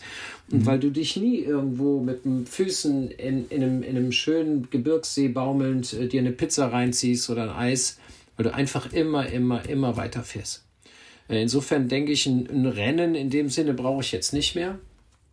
Ich werde sicher eines Tages auf dem Track der, der äh, Bikepacking Trans Germany noch fahren, mhm. die es leider ja nicht mehr gibt, aber, aber den Track gibt es ja.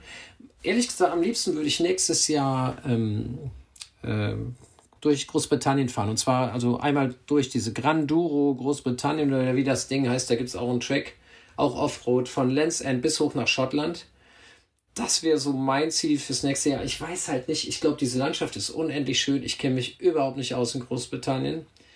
Ähm, aber was mir entgegenkommt, ist, ja, man spricht die Sprache und da gibt es nicht so viele wilde Tiere. ähm, ich schätze, es sind 2000 Kilometer, sehr viele steile Höhenmeter. Ich weiß nicht, wie lange man dann dafür braucht. Zwei Wochen. Da muss ich mich natürlich wieder von der Familie freimachen. Da muss, muss die Anna mir grünes Licht geben. Mhm. Ja, und dann habe ich äh, leider plötzlich. Ähm, noch was entdeckt, ähm, was, was die äh, Leona Kringe gemacht hat, die ich bei der Grenzstein-Trophy kennengelernt habe. Ähm, die Heimatnomadin bei Insta. Mhm. Tolle Frau. Die ähm, ist die Trans, den Trans-European Divide gefahren. Und dann fährst mhm. du halt von Cabo San Vicente links unten in Portugal auf der Karte äh, hoch Richtung Nordkap. Mhm. Ein Traum. Das sind dann 7.500 Kilometer, also viel länger noch als die Tour Divide. Aber mhm. das Dumme ist, dass ich jetzt weiß, dass es das gibt. Und jetzt, okay. Äh, aber, aber ich weiß auch, da, da, ja, so, wie gesagt, ich bin ja in einem Vollzeitjob, also ähm, das, das kann ich natürlich während der Arbeit nicht, nicht machen. Ähm, und ich weiß nicht, ob ich, wenn ich irgendwann mal in Rente bin, wann können wir eigentlich in Rente gehen? 67 oder mit 67, 70? Weiß ja heute keiner. nicht, ne? Dann weiß ich ja nicht, ob ich... Solange du Kinder auf der ja, Payroll hast, kann es dauern, ne? Kannst ja, nicht genau. früh Rente gehen, ne? Und ich weiß aber nicht, ähm, klar, wie lange hast du noch noch diese, diese Power, um solche Sachen zu machen. Ja. Ähm, wie gesagt, manchmal ist es ja hart und dann musst du einfach einen dicken Kopf haben, aber auch auch Power und, und das steht mhm. halt in den Sternen. Ne? Deshalb ja. war mir auch wichtig, die Tour Divide so schnell wie möglich zu machen. Wer weiß, wie lange es noch geht, Leute. Mhm. Vielleicht, mhm. vielleicht, hast du das noch nicht, noch nicht im Kopf, falls du noch nicht gehört hast. Ich habe das seit letzter Woche im Kopf, weil es mir zufälligerweise über die Füße gefallen ist. The Holy Land Challenge. Von Was den das? Golan, von den oh. Golanhöhen, ja, ja. die ja. weit Israel runter bis ans Rote Meer. Toll. Ähm, pff, auch viel Single Trail und sowas. Ich weiß gar nicht, ob ich die Fahrtechnik dazu hätte mit Gepäck am Rad. Das kommt ja nochmal dazu. Du fährst ja ganz anders mit so einem beladenen Rad als mit so einem Hardtail Mountainbike beispielsweise. Ich weiß nicht, ob ich mir das zutrauen würde, aber das fände ich schon irgendwie genial. Und dann vor allen Dingen an Jerusalem vorbei, Totes ja. Meer rum, äh, durch den Negev durch. Boah. Es gibt so viele tolle Sachen mittlerweile. Ja. Ähm, ja, also you name it keine Ahnung, selbst dieses, was jetzt wirklich so irre schnell populär geworden ist, das Badlands, wo ich wieder denke, nee, und so Rennen brauche ich nicht, aber diese Gorafe-Wüste da unten, also da muss man wahrscheinlich schon mal hin, ne? Das ist schon mhm. bestimmt wunderschön. Und ich finde aber auch, man kann ja diese Dinge auch machen, wenn man nicht unbedingt an dem Renntermin fährt. Wie gesagt, die Tracks gibt's. Ja, dann fahr das Ding halt einfach so. Mach's, wann du es kannst, wann deine, wann deine Familie es erlaubt, wann du wann du gesund bist, wann du das richtige Rad dafür hast, keine Ahnung. Mach's halt einfach. Genau, das wäre mein Gedanke. Also wenn ich jetzt beispielsweise hier Holy Land machen würde, dann, ich weiß gar nicht, wann die stattfindet. Ne? Ich denke aber einfach mal, dann Jerusalem, da ist vielleicht so im März vielleicht ein ganz guter Zeitpunkt von der Temperatur her irgendwo. Ja. Stadt Mallorca könnte ich auch mal dahin fahren. Wenn es beruflich auch passt und sowas, ja. Also ich denke mal, ja, Olli lacht. Olli weiß, dass ich dieses Jahr wahrscheinlich nicht oder nächstes Jahr nicht nach Mallorca fahren werde. ähm, hat aber auch ein paar andere Gründe, auch beruflich und so weiter. Aber wenn es dann doch kurzfristig passt und ich darf noch mit Lufthansa als Mitarbeiter fliegen, liegt es nicht daran, dass die mich feuern wollen, nee, sondern eher, dass äh, unser Unternehmensteil verkauft werden soll und wir vielleicht dann nicht mehr die mhm. Mitarbeiterflüge haben. Aber wenn das nochmal klappt, das wäre, glaube ich, schon sehr, sehr reizvoll. Ja, ja ähm, wie gesagt, gibt tausend Sachen, echt. Genau. Äh, ich weiß nicht, ob ihr noch Fragen zur Tour Divide habt, ähm, ob du noch was äh, erzählen möchtest, was dir auf dem Herzen liegt. Wir hätten natürlich noch ein paar andere Fragen so auf der ja, Agenda. Ja, äh, leg los. Das, das mhm. ist, mein Herz ist so voll von, von diesem Erlebnis, dass ich natürlich wahrscheinlich Stunden weiter Fragen beantworten kann, aber selber drauf kommen tue ich gar nicht. Also insofern. ich, ich kann nur sagen, wer, wer da nochmal Bock hat, sich, sich die Bilder dazu reinzuziehen oder, oder zu sehen, wie jemand aussieht, wenn er einfach richtig, richtig fertig ist, Müller unterstrich in unterstrich Gefahr bei Insta. Ich habe das da also täglich dokumentiert. Ja, oder halt mhm. total gerädert. Aber eigentlich habt ihr jetzt hier auch schon echt viel mitgekriegt. Mhm. War schon also war sehr, sehr umfangreich, ja. War schon sehr spannend, hab, ja. Ja, dann kommen wir zum, zum Teil 3 meiner Fragen und zwar die Arbeit in einer Redaktion. Oh, warte. Was also, du nicht also gefragt hast, das wolltest du wissen, ja. was du Anfängern empfehlen kannst in Deutschland. Stimmt. Ja, was empfehlen wir Anfängern? Stimmt. Ähm, ja. Ganz klar. Los. Also gibt, äh, ich würde, also ich finde find den Weg, den ich eingeschlagen habe, und der ist ja tatsächlich noch sehr jung. Das, äh, das kommt mir manchmal selber komisch vor. Ich, ich bin ja gar nicht der, der super Profi da.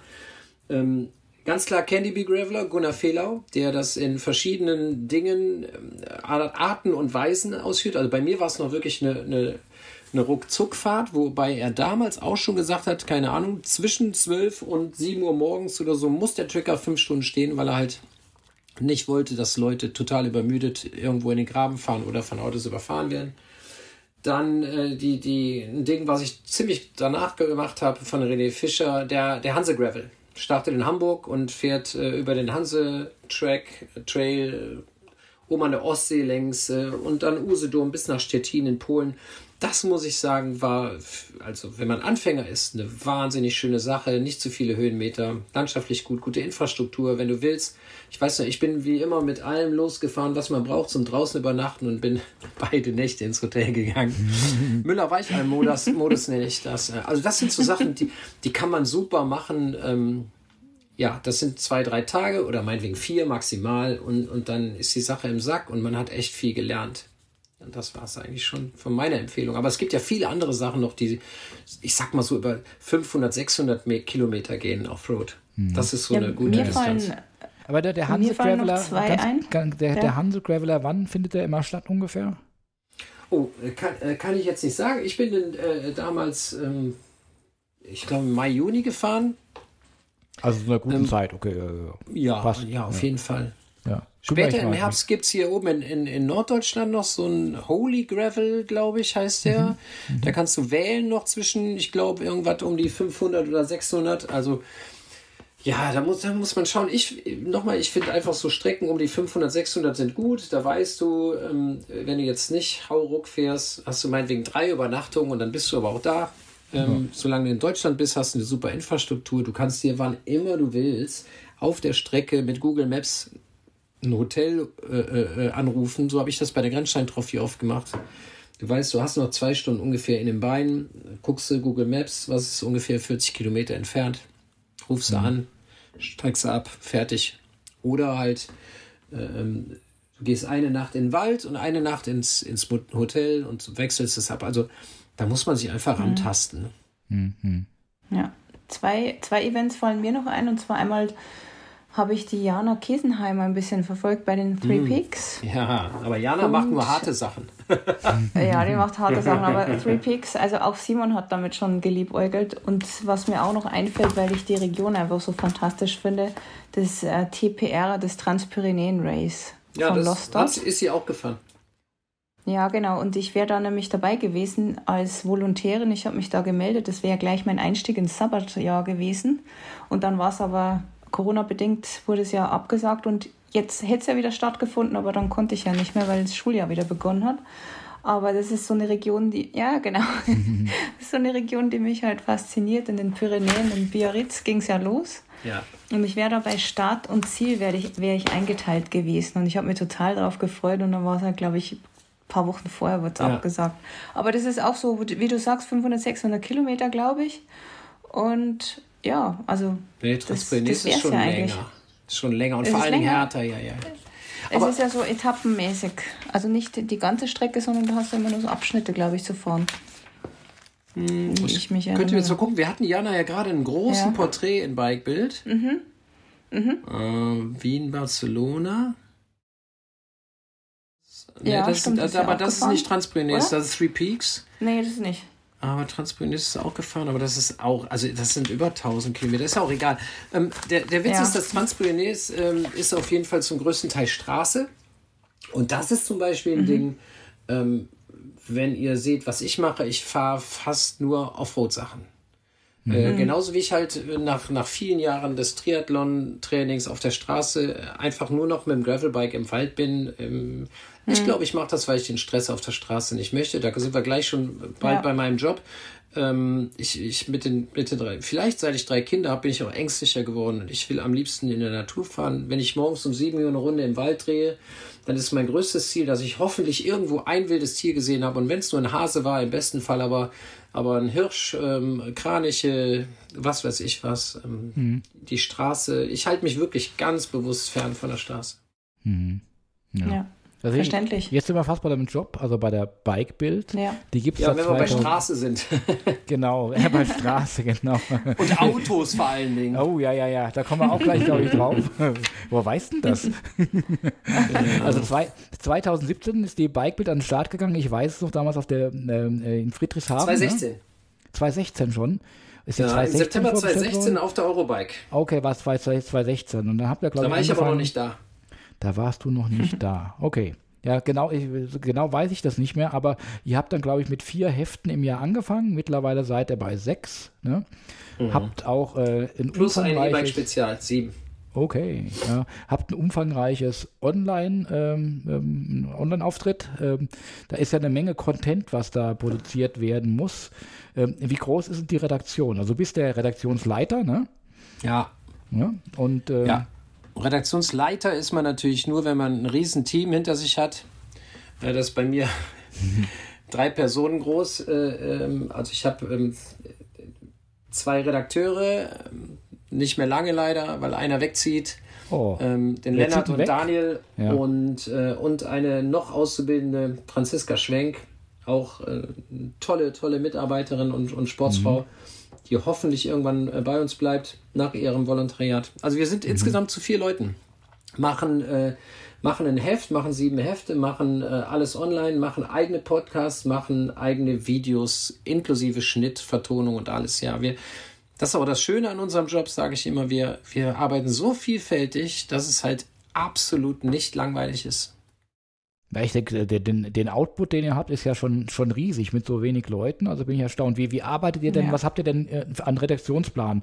Wie, wie, wie, wie lange guckt denn ihr voraus? Habt ihr so dann eine Roadmap von einem Jahr, wo ihr sagt, den Content möchte ich dann spielen und ich muss die Tests dann äh, irgendwie terminieren Ja. und gucken, was ich bekomme? Oder wie ist denn das?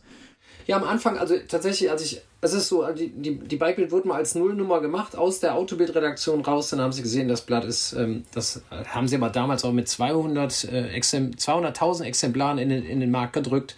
Ähm, das war äh, dann erfolgreich und dann haben sie gedacht, das machen wir weiter, haben jemanden gesucht, der es etablieren kann. Gott sei Dank mich gefunden, weil das schon wirklich eine Art von Traumjob ist, was ich hier seit fünfeinhalb Jahren mache weil ich gestalten kann, weil ich vor allen Dingen auch wahnsinnig schön ein Team halt aufbauen konnte. Das, das macht mir einen unheimlichen Spaß. Ähm, ja, und ich habe das Ding also der, ab der dritten Nummer übernommen. Hm. Entschuldige, Claude, das habe ich mich verquatscht, oh.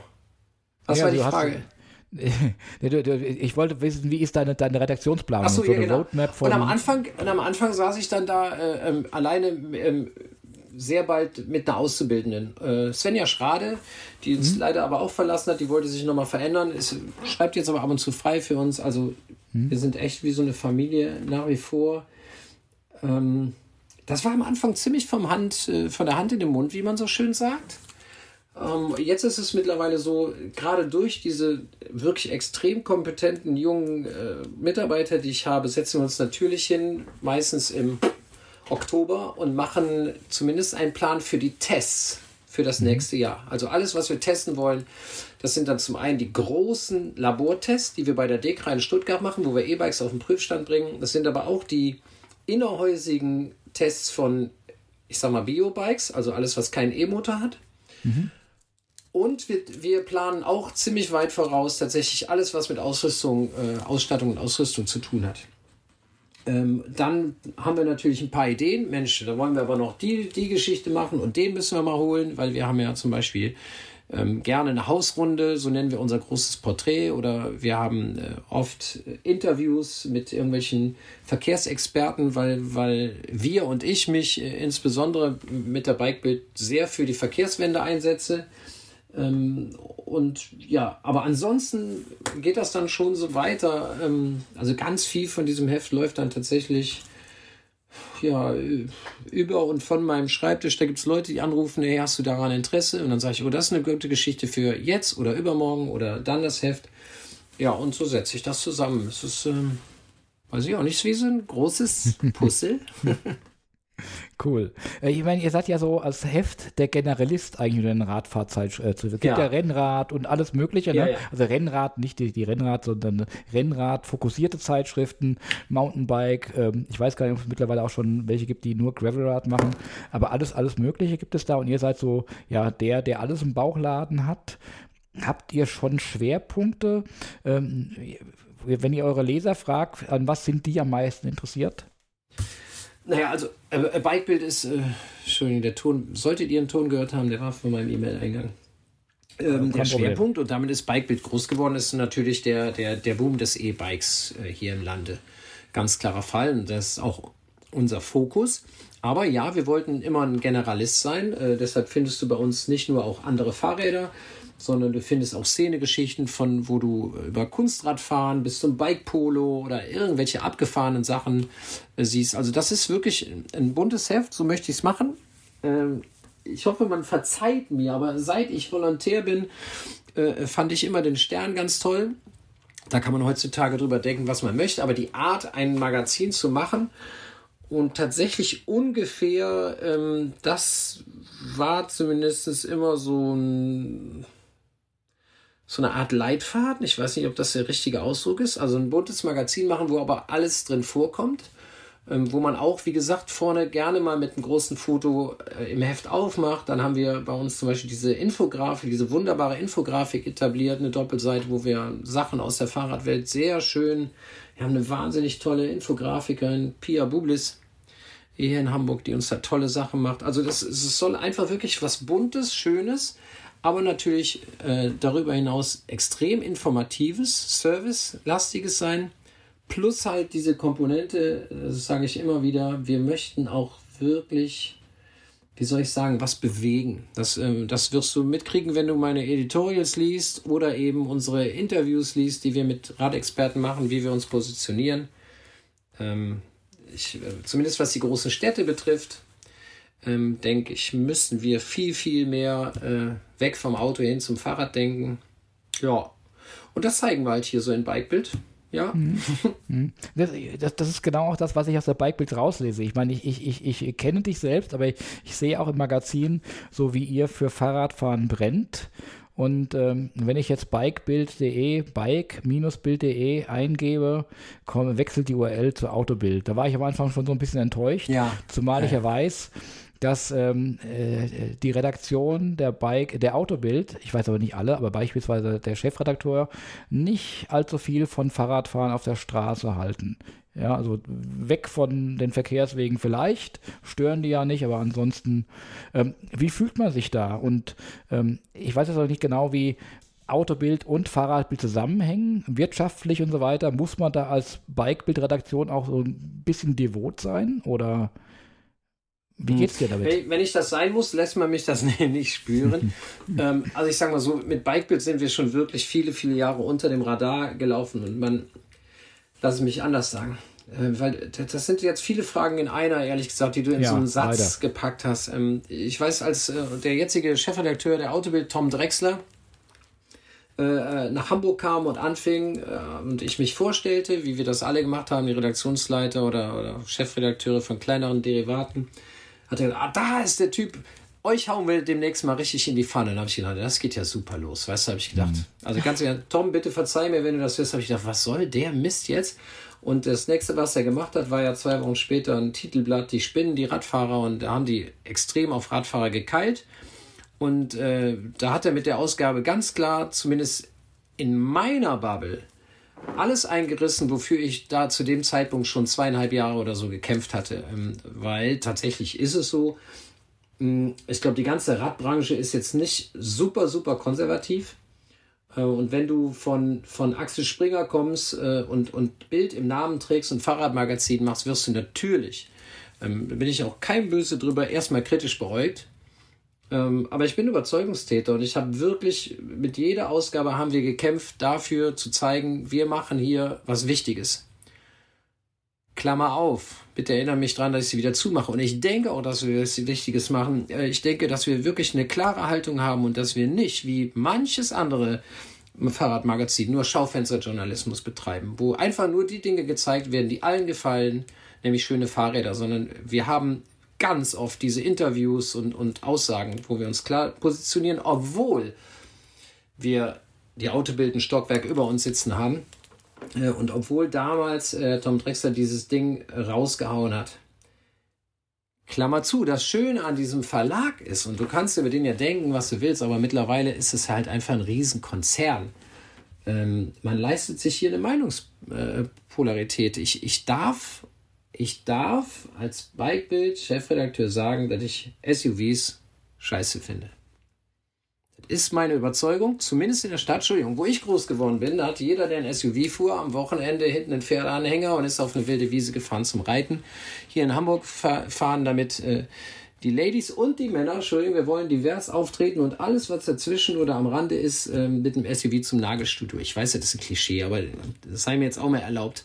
Also diese Autos machen in der großen Stadt keinen Sinn. Das mhm. wissen wir alle. Das wissen wahrscheinlich auch die, die drin sitzen. Mhm. So, und äh, ich finde das gut, das darf ich sagen hier.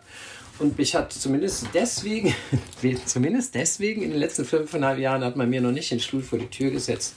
Ähm, und das ist, ähm, das ist ja auch schon mal eine Aussage, ja, dass man sich äh, das einfach leistet. Ähm, gehen wir zur ganz großen, äh, großen Schwester der Bildzeitung. Mein Gott, haltet davon, was ihr wollt. Ich habe in meinem Leben, ich sage es offen, äh, noch keine Bildzeitung gekauft. Fragt mich nicht, warum nicht. Das ist einfach so, das ist ein Fakt.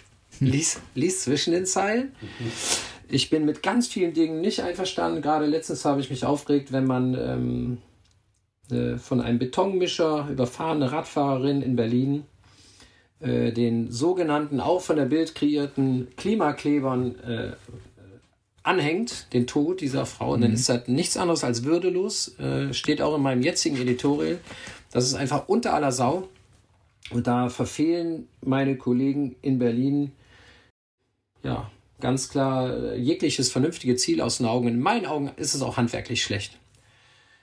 Sei es drum, ah, wo wollten wir hin? Ja, so ist das hier. Wir haben, die, wir haben diese verschiedenen Welten und, und, äh, und ich glaube, mittlerweile weiß jeder Autonah, dass sich die Welt auch ändert. Äh, mein bester Freund früher, ich war selber, ich war selber früher Autonah. Ja klar, ich, ich, ich, ich, ich liebe Porsche äh, fahren oder habe ich zumindest geliebt. Ich, ich, ich hatte und äh, ich sage es zum ersten Mal in der Öffentlichkeit, ich habe auch einen alten Alpha Spider noch, äh, den ich aber wahrscheinlich verkaufe, weil ich schon zehn Jahre nicht mehr drin gesessen habe, mhm. weil ich wiederum Weißt du, so als 30-Jähriger habe ich es geliebt, mit meinem alten Spider zur Eisdiele zu fahren oder zum Café. Heute würde ich da mit dem Fahrrad hinfahren. Ich finde es einfach widersinnig. Mhm. Aber jeder soll machen, womit er glücklich wird. Aber eine große Stadt mit noch größeren Autos, in denen meist nur eine Person sitzt, zu verstopfen, macht halt keinen Sinn. Und das ähm, sprechen wir fast in jeder Ausgabe an, ja. Und ich glaube, da sind wir auch deiner Meinung. Also die Mehrheit. Ich komme aus einer kleinen Stadt, aber selbst die hat einen Verkehrsinfarkt tagtäglich. Und es ist eine einzige Katastrophe. Wir haben keinen einzigen Radweg in der Stadt. Die haben wir dann an der Donau entlang. Ja, okay. Aber hier durch die Stadt zu fahren mit dem Fahrrad, die fahren dich runter, aber wir sind mitten in der Stadt. Mhm. Also, aber jetzt nochmal. oder 30 km/h. Darf ich kurz einhaken, einfach nochmal auf die mhm. Bike-Bild und auf die Bild und den Springer Verlag zu kommen. Ja? Also, ich lese ganz oft die Bike-Bild. Ganz oft aber nur deswegen, weil bei uns äh, das Dietzenbach-Zentrum, das Rathauszentrum nur 500 Meter oder 300 Meter entfernt ist und ich da im Rewe mal am Regal durchblättern kann. Ähm, verzeih mir, Matthias. Aber ich sehe da an jeder Ausgabe, welches Herzblut da drin steht und auch welches Sachverstand äh, zu den Radthemen, die da gebracht werden, auch die politischen Statements, die kommen. Und wenn immer ich dann bei mir im Blog irgendwo auf Facebook irgendwo einen Artikel der Bike-Bild poste, bin ich Diskussion ausgesetzt, ja, warum ja, ich überhaupt ja, einen, ja. Äh, einen Artikel des Springer Verlages teile, wo ich denke, Leute, das haben die Menschen, die dort arbeiten in der Bike-Bild-Redaktion echt nicht verdient. Ja? Und möchte einfach auch mal sagen, jetzt, äh, jetzt nicht, weil wir uns kennen, aber es macht eine gute Arbeit und ähm, ja, ich, ich finde immer in diesem Generalistenmagazin immer irgendwas, was ich auch lese, obwohl ich mich nicht für alles interessiere, was äh, mit Fahrrad zusammenhängt. Also wie gesagt, ich habe früher, ich, ich habe den Stern immer geliebt und äh, zu einem gewissen Zeitpunkt habe ich immer gedacht, wenn ich in dem Stern drei Themen, in dem ganzen Heft drei Themen finde, die mich interessieren, dann ist es in Ordnung. Ich glaube, dass du in der Bikebild in jedem Heft mehr als drei Themen findest, die dich interessieren. Hm, ähm, und, und nochmal zurück zu der Schelte, die du kriegst und, und die ich ja am Anfang auch gekriegt habe, aber es wird weniger. Wir konnten wirklich überzeugen. Ich meine, die Welt ist nun mal wirklich nicht mehr schwarz und weiß. Und wenn selbst, mittlerweile muss ich ja sagen, wir sind ja Gunnar, sind wir das eigentlich? Sind wir jetzt schon Freunde?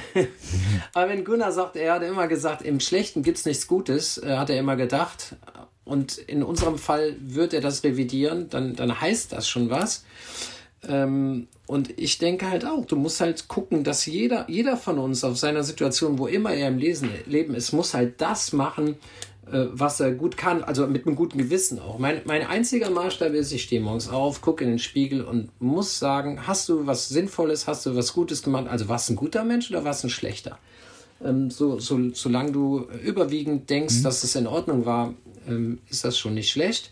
Ich kann, glaube ich, von dieser Position hier aus viele Sachen bewegen. Ich glaube, dass auch in unserem Verlag längst ein Umdenken, auch was den Verkehr betrifft, stattfindet.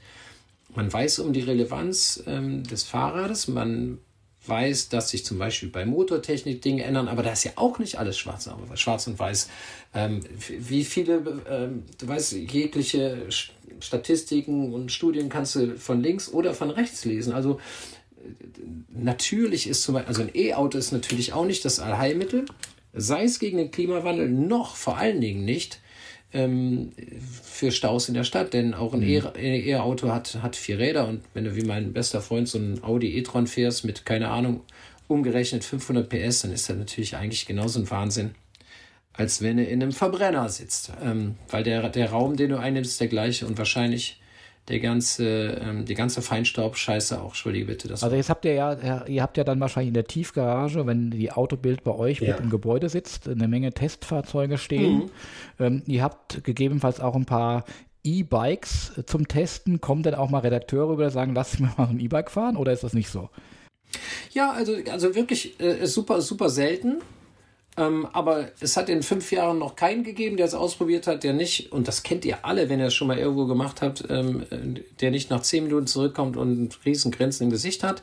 Ich weiß, ganz klar, also es ist ja auch, man, nochmal, das ist nicht alles schwarz und weiß. Ähm, es gibt ganz viele Autoredakteure, die tatsächlich auch Fahrradnarren sind. Also die Leute, die Bikebild damals äh, überhaupt erst aus der Wiege gehoben haben sind ja Autoredakteure und die waren alle wahnsinnig fahrradaffin. Das hat halt Räder wie ein Auto auch und das finden die alle, also die meisten von denen finden auch das cool. Ähm, ja, und so ist es. Ich glaube, auch ich, ich bin ja kein Autohasser, ich fahre fahr ja selber Auto, also das ist alles Quatsch. Nur alles halt zum richtigen Zeitpunkt und im richtigen Umfang und an den richtigen Stellen, würde ich halt sagen. Sind wir bei, meinetwegen, bei ganz, ganz äh, banalen politischen Themen. Also ich fahre wahnsinnig gerne, gib mir ein schnelles Auto, gib mir eine Autobahn und ich tritt 200 und alles ist easy. Aber wenn wir morgen nur noch 130 fahren dürfen oder sollten, dann bin ich der Erste, der unterschreibt, weil es ist natürlich ein Schwachsinn, dass wir alle da rumfahren, wie wir wollen. Wir wissen schon seit 30 Jahren, ähm, dass ein, ein, ein Tempolimit auf 130 äh, tatsächlich nicht nur weniger Unfälle, sondern auch einen besseren Verkehrsfluss ergibt. Das wissen wir alles. Da müssen wir nicht erst drüber diskutieren, seit wir ja hier eine Klimakatastrophe im Anmarsch haben. Mhm, eben, und das wissen ja wahrscheinlich auch alle, die irgendwo jetzt beispielsweise bei der Autobild sitzen. Also rational betrachtet wissen die es, aber emotional ist es wahrscheinlich für die eine Sache, dass sie sagen. Ja, aber nochmal, du darfst nicht den Fehler machen und denken, jeder Autojournalist ist, äh, ist, äh, ist, ist ein Vollidiot. Also nee, ganz nee, und gar nicht. Die machen einen Job so, wie du einen Job machst. Und da finde ich, ist ein richtiges Thema. Ist genauso wie Leute, die sagen, wie kannst du irgendwas veröffentlichen vom Axel Springer Verlag? Dann äh, frage ich euch, ähm, also erstens, äh, keine Ahnung, wir haben, also der Konzern hier ist so groß, Stepstone ist Axel Springer, Entschuldigung, wer hat, äh, frag mal, frag mal die ganzen Hater, wie viele schon über Stepstone ihren nächsten Job gefunden haben. Ich bin mir nicht sicher, ich glaube Antenne Bayern oder wo, wo wir überall Beteiligung haben, ähm, da fragt keiner nach. Das wollen die auch gar nicht wissen, weil da müssen sie vielleicht bei sich selber Abschnitte machen. Andere Frage, nicht jeder BASF-Mitarbeiter ist doch ein Idiot, bloß weil BASF eine Tochter hat, die Kerosin für irgendwelche russischen Kampfflugzeuge äh, macht. Ähm, keine Ahnung, die katholische Kirche, Greenpeace. Wer hat denn nicht da irgendwann mal Dreck am Stecken gehabt? Ja, ja. Ja, ja, Deshalb sind ja nicht mhm. gleich alle, also natürlich einige da drin. Und, und nochmal, ich sage gerade, äh, vor, vor wenigen Wochen noch haben Kollegen in Berlin in meinen Augen keinen sauberen Journalismus gemacht. Mhm. Aber das heißt ja nicht, dass das alles Vollidioten sind. Mhm. Korrekt.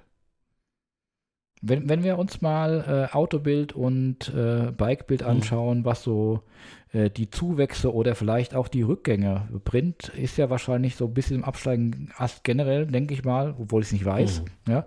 Aber äh, wo ist denn der Trend besser so im Vergleich? Auto oder Fahrradpublikation? Also ich würde, also weißt du, ich kenne jetzt nicht jedes Magazin in Deutschland. Generell ist der Trend einfach auf Verlust und zwar äh, überall. Über, über, über, überall.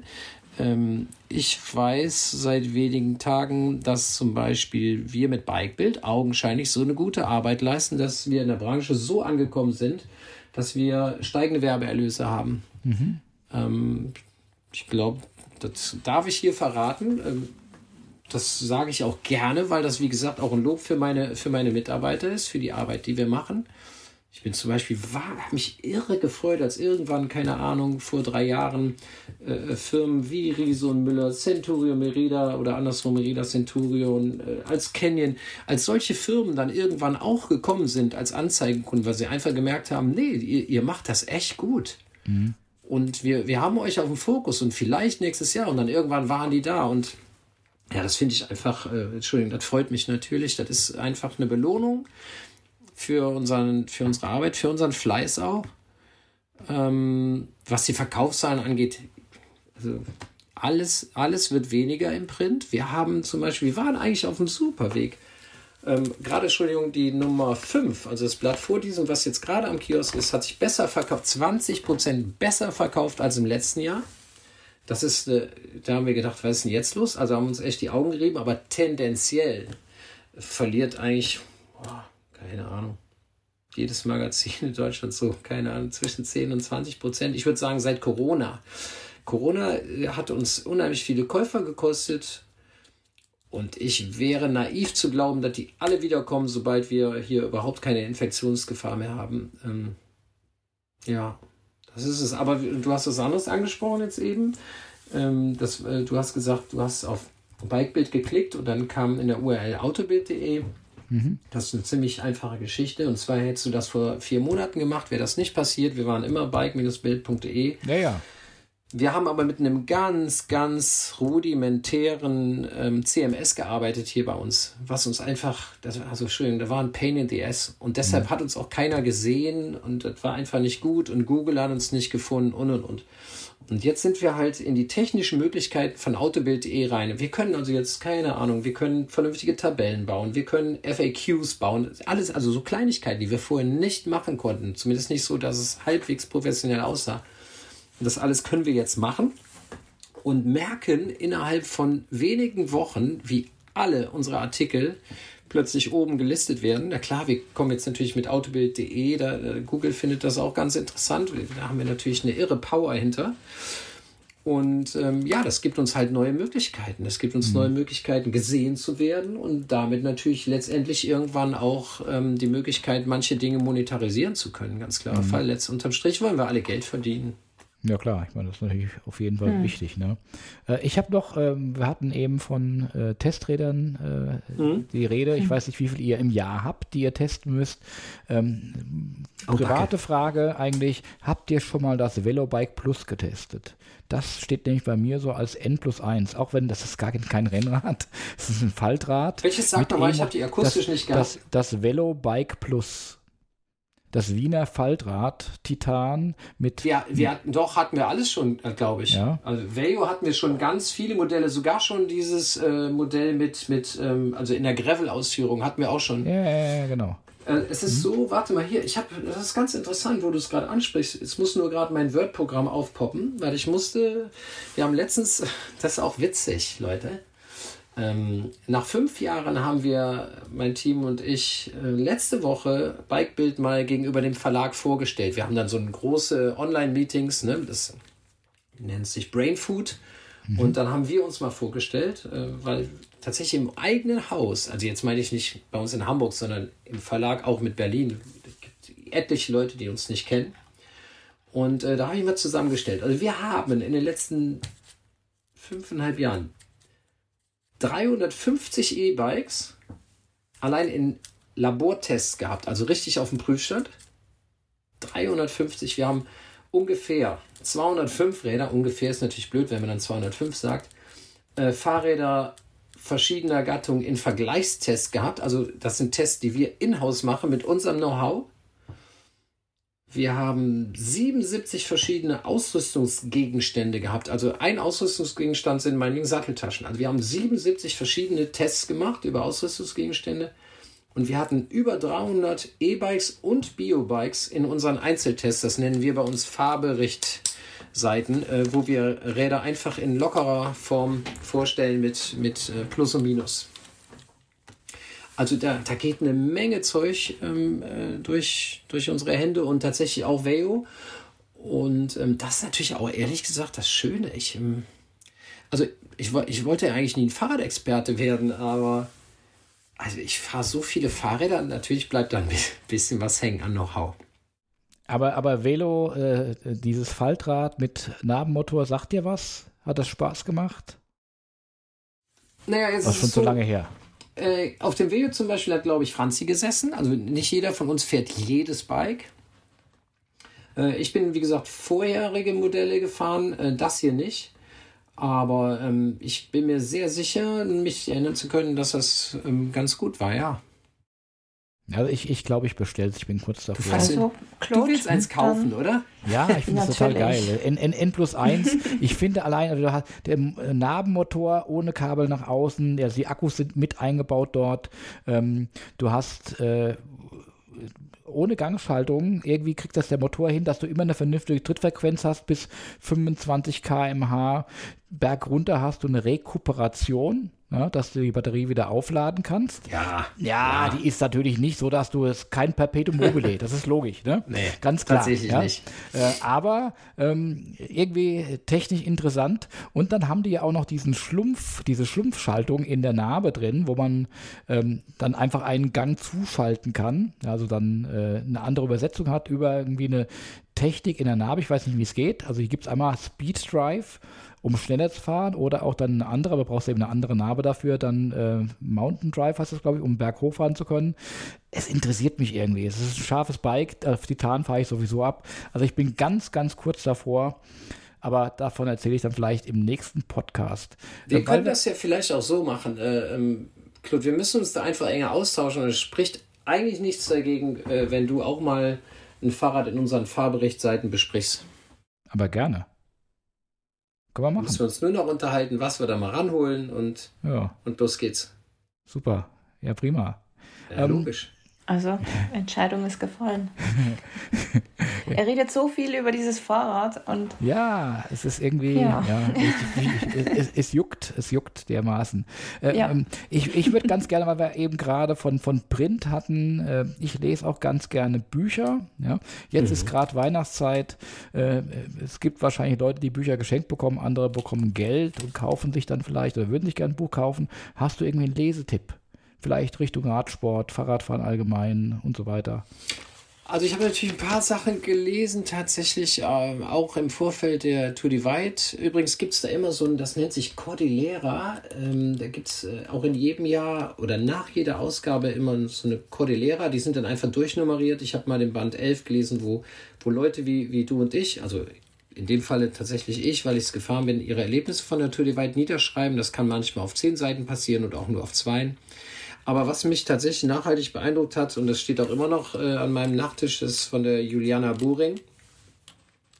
Ähm, The Road oder This Road I Ride. Äh, das erzählt ihre mhm. Geschichte von 2012, wo sie nach einer, ich glaube, ziemlich großen psychischen Krise, sie hatte auch einen äh, sehr lieben Menschen verloren, äh, sich aufs Fahrrad gesetzt hat und dann halt äh, einfach um die Erde geradelt ist in 152 Tagen. Sie war die erste Frau, die das gemacht hat. Und ähm, das ist, äh, ist englischsprachig äh, und einfach wunder, wunderbar so nahbar geschrieben, weil die ist, die ist halt auch einfach los und, und, und hat sich mit den ganzen Problemen, was halt so auf einen zukommt, einfach so wunderbar gestellt. Also sie war weit weg von Profi sein, ja. Also die, die hatte einfach so ein Fahrrad genommen und Rennrad und hat sie irgendwie äh, zur Verfügung gestellt ganz normales Ding und, und ist los. Und, mhm.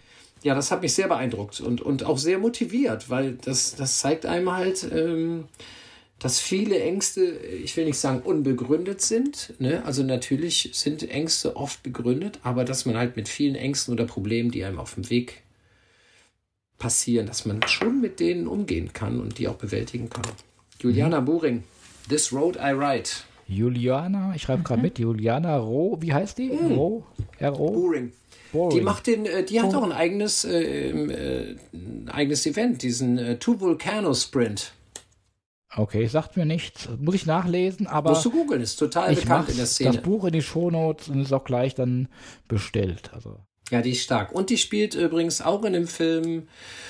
Ah, wo. Oh, jetzt kommt schon, wie heißt der Film? Warte, warte, warte, warte, warte, warte. Wo ist mein. Wir haben ja Google. nee, Nee. warte mal. Ach, Mensch, ey, warte, ich muss euch mal auf die andere Seite legen. Alles gut. Ich habe da irgend so ein Ding, Bikepacking, allerlei Bikepacking. Wo sind denn meine Bikepacking-Filme? Mann, was ist hier los? Bikepacking-Filme. Hier, Inspired to Ride. Äh, da spielt sie auch, spielt sie auch, ähm, wo, wo Mike Hall eigentlich, äh, ja, also er und sie sind die, die Hauptprotagonisten. Mike Hall, die, die Legende des Ultracyclings, äh, der auch das Transcontinental erfunden hatte, der dann leider zwei, war das auch 17? Nee, Ja, war ich glaub, 2018 ja, oder so in, ungefähr. in Australien bei einem Rennen überfahren worden ist, getötet worden ist. Ja. Ähm, und in dem Film spielt sie auch eine tragende Rolle und das ist einfach super, super cool. Mhm. Und Den findet man auch auf YouTube oder Vimeo oder. Ähm, Inspired to Ride ist, glaube ich, Vimeo. Bin mir nicht sicher, aber, aber suche und du wirst ihn finden. Ich, ich google und verlinke dann auch in die Shownotes. Natürlich. Genau. Und der andere ist halt Ride, dieser berühmte Film, der, der die Tour Divide so berühmt gemacht hat. Äh, Das ist Ride the Divide. Gibt es auch einen Link dann dazu. Ja, super. Ja, klasse. Ich habe auch noch einen Buchtipp und wir haben letztes Jahr, äh, letztes Jahr, letzte Episode schon drüber gesprochen. äh, So lange ist es nicht her. Tim Farin, äh, äh, ein freier Journalist, der aber auch für ein anderes Radmagazin ganz oft schreibt, wenn ich recht informiert bin, ähm, hat ein Tour. neues. Für die Tour, genau, richtig, für die Tour, richtig. Darfst du, in meiner, darfst du in meiner Gegenwart alles sagen. Das ist übrigens auch, also für mich, ich habe auch, ich habe ja äh, freie Autoren, die draußen rumrennen und ich, ähm, äh, und, und, und jeder, der für mich schreibt, darf natürlich auch für andere Radmagazine schreiben. Ich, ich hatte früher mal einen Chefredakteur, der, und dann bin ich in die freie Tätigkeit gegangen und hat gesagt, ne, entweder du schreibst für uns oder für die anderen. Und ähm, auch da versuche ich einen anderen Weg zu gehen. Das ist ja alles Quatsch, wenn einer draußen frei schreibt. Der muss irgendwie sehen, dass er seine Brötchen kriegt und die kann er bei mir und bei anderen verdienen.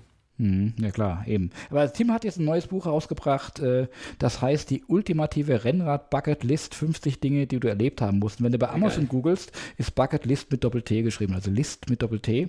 Haben die bis heute nicht gemerkt, aber gut. Und als ich das letzte Mal das so ein bisschen äh, angeteasert habe, da hatte ich da nur so ein bisschen was von gehört. Dann dachte ich halt so irgendwie 50 Event, die wir unbedingt gemacht haben mussten. Vielleicht wäre auch die Tour die Divide dabei gewesen, hätte ich gedacht, aber nee, so ist es gar nicht. Der beschreibt so quasi so den Lebenszyklus, die Journey, die Reise, die man so als ähm, Radfahrer mitmacht, so vom Beginner über den, der dann die ersten Rennen, äh, das, das erste Rennen fährt nach ähm, Trainingsplan, trainiert, äh, as, in Askese geht, um Leistung zu zeigen, bis irgendwann so, und ich glaube so mit in meinem Alter äh, mit 57 oder auch mit 56 oder mit 50, wie auch immer, ist man so ein bisschen drüber hinaus, wo man dann schon wieder sagt, hey, ich mache nur noch das, was mir Spaß macht. Und so ähm, äh, schließt sich dann irgendwie der Kreis in diesem Buch. Ich finde das ganz interessant gemacht, kurzweilig zu lesen. Es gibt 50 Dinge und das, ich glaube, Nummer zwei ist beispielsweise der erste Sturz. Damit rechnet man ja, rechnet man zu Anfang nicht, auch wenn man viel Angst hat natürlich irgendwie. Also ich bin erst vom Rennen, sage ich, oh ja, aber irgendwie rechnet man, äh, rechnet man gar nicht damit. Und ich bin auch dann irgendwie, ich glaube, jahrelang nicht gestürzt. Andere stürzen früher, irgendwann war es mal so. Ähm, aber irgendwann stürzt man halt. Wann war es denn bei dir soweit? Ähm, Also ich glaube, also ich weiß jetzt nicht mehr als Jugendlicher, ne? Aber Mhm. okay. in meiner Rad- beziehungsweise muss man ja am Anfang sagen Triathlon-Karriere, ich kann mich genau erinnern an Trainingslager in Cesenatico, war mein allererstes Trainingslager überhaupt. Wir fuhren damals noch so Giro-Helme aus so einem weißen Styroporzeug mit so einem Stoffüberzug.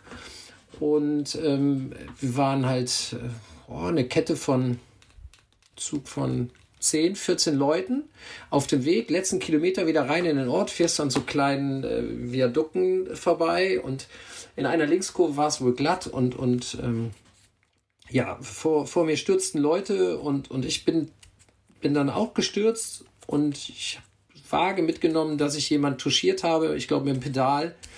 Und äh, hinterher haben wir uns alle aufgerappelt und mir war nichts passiert, aber und dem Kollegen auch nicht, aber sein Helm, den hatte ich komplett zerstört mit meinem Pedal. Ähm, Ja, ich bin vor zehn Tagen tatsächlich morgens, nicht bei dem, bei dem Blitzeis, was wir jetzt hier vor zwei Tagen überall in Deutschland hatten. Vor zehn Tagen war es mal morgens sehr kalt. Ich fahre morgens durch ein Wohngebiet Gebiet, ähm, und in einer Links-Rechts-Kombination hat es mich das Vorderrad äh, auf, auf einer Eisfläche, also so schnell, dass du halt nicht reagieren kannst. Peng lag ich da. Ist alles, alles gut gegangen. Mhm. Ja, und da habe ich tatsächlich überlegt, woran hat es gelegen? Weil in dieser Straße halt noch nicht genug tiefer gelegte Hammer-SUVs gefahren sind. Die hätten nämlich wahrscheinlich das Eis längst aufgewärmt. ja, also mehr, mehr tiefer gelegte SUVs in die Straße. Entschuldigung. Das ist der Kontrapunkt, Leute. Ja, also gestürzt bin ich schon öfters. Ähm, äh, Im im, im Warm-up haben wir über Taxi nach Hause geredet. Auch mhm. das ist ein Punkt bei Tim im Buch. Ja. Jeder ist schon mal mit dem Taxi nach Hause gefahren. Äh, du hast vorhin gesagt, noch nicht, oder du kannst dich noch nicht dran erinnern. Bei mir war es nee. schon mal der Fall. Ähm, Mallorca, 100 Kilometer. Also ich war am weitesten Punkt ja, wo ich da mein schönes Titanfahrrad an Calador am Yachthafen fotografieren wollte, ja, das so angelegt und steht drei Meter davon, richtet das iPhone aus und dann kommt dann äh, die Windböe und wirft mein Fahrrad um in meine Richtung, natürlich dann auf das Schaltwerk und alles. Ähm, äh, schaltet die Gänge natürlich durch, gucke, ob alles funktioniert. Das hat auch alles sa sauber äh, wirklich geschalten, aber offenbar war das Schaltauge genauso um einen Gang nach innen verschoben. Und am nächsten Berg hat es dann Deng, Deng, Deng, Deng gemacht und dann waren dann fünf Speichen durch. Und dann war ich in so einer Ferienanlage Ei, im März, da hat dann natürlich noch keiner da gewohnt. Kein Taxi in der Nähe und dann stehst du erstmal da. Ich habe eine Stunde, irgendwann habe ich da einen gefunden, der mir ein Taxi gerufen hat, 100 Kilometer nach Hause. Im, irgendwann war, ich, war mir das Geld egal, war ich froh, wieder dann zurück zu sein, aber da hätte ich auch nicht laufen können. Ne? Aber gut, dir ist es noch nicht passiert. Das ist dann ein Ding äh, von Tims 50 Dingen, die du noch nicht gemacht hast. Ja, super, super Sache. Tim, Tim ist auf jeden Fall auch ein exzellenter Schreiber. Also, ähm, auch wenn ich das Buch noch nicht kenne, ist es bestimmt lesenswert. Ähm, hast du schon mal irgendwie bei einem Gewinnspiel mitgemacht und was gewonnen? Also ich habe bestimmt schon öfter, öfter mal ein Gewinnspiel mitgemacht. Ich kann mich nicht, nicht daran erinnern, dass ich schon mal irgendwas gewonnen hätte. ah, nee, leider nicht. Claude, ich habe was gewonnen, das fällt mir gerade ein. Und zwar, ich habe, weil du doch nicht wusstest, wo Banff ist. Richtig, ich wusste nicht, wo Banff ist. das fällt mir gerade ein. Ich habe mal zwei Karten für das Banff Mountain. Ja, und ich weiß es deswegen. Ich habe das Banff Mountain Film Festival, habe ich zwei Tickets gewonnen bei einer EOFT-Veranstaltung. Und deswegen weiß ich, wo, wo mhm. Banff ist. Und da habe ich mich sehr drüber gefreut. Es war ein schöner Gewinn. Ja, Banff ist übrigens auch wirklich eine, eine, eine wirklich tolle kleine, gut, das ist ein Touri-Ort, ne?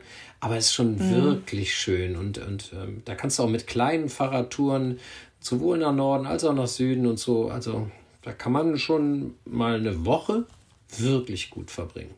Wirklich schön. Also ich wusste nicht, wo ja, ich wusste, ich wusste, dass es in Kanada liegt. Äh, habe natürlich äh, Benf zum ersten Mal von Matthias gehört damals, äh, als er losgeradelt ist. Echt, muss sagen, vorher habe ich das äh, nie auf der Agenda gehabt. Und dann musste ich es geografisch natürlich irgendwo einordnen. Auf der Landkarte ist es so auf der Höhe so quasi von Calgary und das kenne ich Absolut. noch, weil da anderthalb Stunden von Calgary weg. Genau, und da war eben dann 88, die waren die Olympischen Winterspiele. Das ist lang her. Die meisten werden sich nicht mehr daran erinnern. Äh, zumindest nicht die jüngeren Jahrgangs. Aber von daher, das konnte ich dann schon so ein bisschen einordnen. Ja? Und erst dann habe ich so realisiert, wie kalt es da auch sein kann, vielleicht noch im Sommer, je nachdem, wie hoch man fährt. Ne? Ja, aber, aber im, ansonsten kann es im Sommer da auch einfach wunderschön und warm sein. Das Schöne an Banff ist tatsächlich, wenn du also, also da kannst du wirklich ständig Bären sehen. Ich hatte so eine kleine ähm, Warmachrunde, die ich die ersten drei Tage gefahren bin, einfach 25 Kilometer in eine Richtung wieder zurück über eine Straße, die aber für Autos gesperrt war und da war ich zum ersten Mal so ein Schwarzbär rechts auf dem Parkplatz und dann bin ich weitergefahren, dann kamen mir andere Radfahrer entgegen und habe ich gesagt, ey Leute, Vorsicht, da hinten ist Schwarzbär, ne? Oder hey, ich habe einen Schwarzbär gesehen. Und, und die immer so, ja, schön. Und ich habe ich hab gesagt, wie jetzt? Ich, ich wollte euch warnen. Die so, ja, nee, schön, toll, klasse, ist doch toll, ne? Die, die sind dran gewöhnt. Oh Mann, ey. Ja, ja. Absolut. Ja. Ich habe vor ewig langer Zeit in Schweden studiert. Und mhm. ich wollte immer mal einen Elch sehen in Schweden. Ich habe nie einen gesehen. Ich war so oft im Wald. Ich habe nie in. Es gibt ja immer dann die Elk-Droppings, also die, äh, die auf Deutsch die Elch-Scheiße im Wald. Ne? Ich habe immer gesagt, die Touristeninformationen, die streuen die nachts aus, damit die Touristen denken, da gibt es wirklich Elche. Ich habe nie einen gesehen. Ja, ich habe tatsächlich auch in den Rockies Elche gesehen, ja. Also lieber dahin als nach Schweden. Aber jetzt nochmal zurück. Also wir waren jetzt bei äh, der elegante Übergang vom Gewinnspiel, ob du mal gewonnen hast, über ähm, Leider nicht. Sarah, Sarah hat gewonnen äh, irgendwas äh, zu Banff und jetzt waren wir wieder bei Banff am Anfang äh, des Podcasts. Ich wollte ganz kurz Bescheid sagen. Wir haben Gewinnspiele und es ist ja also ganz ehrlich so, ich meine, Podcast-Hörer haben wir einige, aber wir wissen alle Podcasts, äh, 1000, 2000, 3000 Zuhörer. Das ist gar nicht so eine Riesenmenge und die Gewinnchance ist natürlich relativ klein, äh, relativ groß, wenn es äh, nicht so viele Hörer gibt. Oder auch ein Blog, äh, der, der Cycling Plot wird von 30.000 Unique Visitors im Monat besucht. Die allerwenigsten machen überhaupt beim Gewinnspiel mit. Das heißt, die, die Gewinnchance ist schon relativ hoch und wir haben jetzt eigentlich so von Weihnachten Weihnachten bis ins neue Jahr äh, immer wieder regelmäßig Gewinnspiele. Ich wollte einfach mal vorlesen, was da so alles gibt. Es gibt eine Camelback Chase 8 West. Die haben wir, Sarah und ich, äh, auf der Eurobike uns beide umgeschnallt. Du wirst dich erinnern, Sarah, diese mhm. mit äh, Trinkblase ja. drin. Ähm, wir haben zwei Sets Pirelli Cinturato Gravel H Gravel-Reifen. Die kennt der Olli ganz besonders gut. Ähm, dann haben wir äh, Pirelli Smart Tube TPU-Schläuche für die, die nicht unbedingt mit ähm, Sealant fahren wollen. Wir haben aber auch das neue Pirelli Sealant, was wir verlosen. Wir haben äh, Toxen-Sturzsensor dabei. Dann haben wir von Allee eine K-Tornado 2.0 Jacke, die übrigens 200 Euro kostet. Äh, und die passende Hose dazu, die Bib Tights für 140 Euro. Und dann von der Marki die Vigorelli Merino Jacket für UVP 290 Euro. Matthias, wenn ihr mitmachen möchtest, ähm, ja, irgendwann, ich glaube so vor Silvester ist sie dann irgendwann dran. Schau mal nach. Ähm, vielleicht hast du ja Glück oder wer auch immer jetzt gerade zuhört. Wo du gerade Merino erwähnst, äh, habe ich dir überhaupt schon erzählt, äh, ich kriege äh, ein Fahrradtrikot gestrickt. Gestrickt von wem? Na. Na, von wem? Ach, von deiner Lebensgefährtin. Von meiner Strickfee. Von deiner Strickfee. Wirklich? Ein, ein, ein, ein äh, schönes, geiles Fahrradtrikot. Nein, es ist ein Pullover im Fahrradtrikot-Design mit Rückentaschen. Ja, das ist geil. Was ich mir so sehr gewünscht habe. Cool. Äh, und sie hat jetzt endlich die, die Eddie Merckx Wolle gefunden, Stark. in dem Ton, in dem Braun. Äh, äh, und sie ist gerade am Stricken. Ja, das ist ja cool. Nein. Ja. Ist das Frage, war das Moltemi ja. oder was stand da drauf? Ja, natürlich, das schöne Molteni-Trikot. Ja, ja. Als Kapuzenpullover, also ich bin begeistert. Mit Rückentaschen. Oh, das ist ja geil. Geil, oder? Leute, das ist ein Business Case. Los geht's. Ja, absolut. Ja, ja, Bis also die Finger wund sind. Ich denke, wir sind jetzt so ungefähr zwei Stunden auf Sendung fast. Ja. ja, ich habe auch vorher geguckt. Also wir haben die Zwei-Stunden-Marke langsam geknackt. Genau. Ich möchte echt nochmal darauf hinweisen, Instagram Müller mit Umlaut unterstrich in unterstrich Gefahr. Äh, da sind Insta-Stories dabei, die toppen die von Cycling Olli. Unbedingt Bookmarken oder wie heißt das auf, auf Neudeutsch, auf äh, Influencer-Deutsch folgen oder nee, ich weiß es gar nicht. Also einfach da ähm, draufklicken irgendwie und, und Spaß dran haben und dann eben nochmal eben den Müller in Gefahr Film von der Grenzstein Trophy unbedingt anschauen.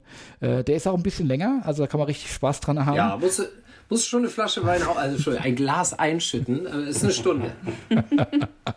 nee, der macht echt Spaß, also von daher ganz klasse. Ja, ansonsten von mir jetzt schon mal, glaube ich, an euch alle ein frohes Fest. Vielen Dank, äh, Matthias, an dich. Es hat echt Spaß gemacht. Es war nicht ganz so lang wie im Wohnwagen Schön. damals. Ähm, sicherlich mindestens genauso spannend. Ich weiß auch leider gar nicht, was wir damals gesprochen hatten. 2019 im Wohnwagen. Äh, vielen Dank, dass du in der WG gewesen, äh, WG gewesen bist. Kann ich immer reden. Quarmund, weißt du, die, die große Flasche ist fast leer. Oh Gott, ja. oh Gott, oh Gott. Oh Gott, oh Gott, oh Gott. Das war die ganz große Flasche. Genau, ja. Ich schicke dir demnächst wieder was nach Hamburg hoch. Oh, da würde ich mich wahnsinnig freuen. Ich möchte ja. mich äh, irrelieb bedanken, dass ich hier sein durfte. Hat richtig Spaß gemacht mit euch. Ich könnte noch zwei Stunden. Aber gut, wenn ihr müde seid. Also danke dafür. Das war ein, ein, ein toller Vorweihnachtsabend. auf bald, hoffentlich wieder in Präsenz, meine Lieben. Sehr gerne. Sehr gerne. Frohe Weihnachten auch von mir. Frohe Weihnachten. Frohe Weihnachten. Frohe Weihnachten. Ciao, ciao. Schöne Ferientage. Tschüss.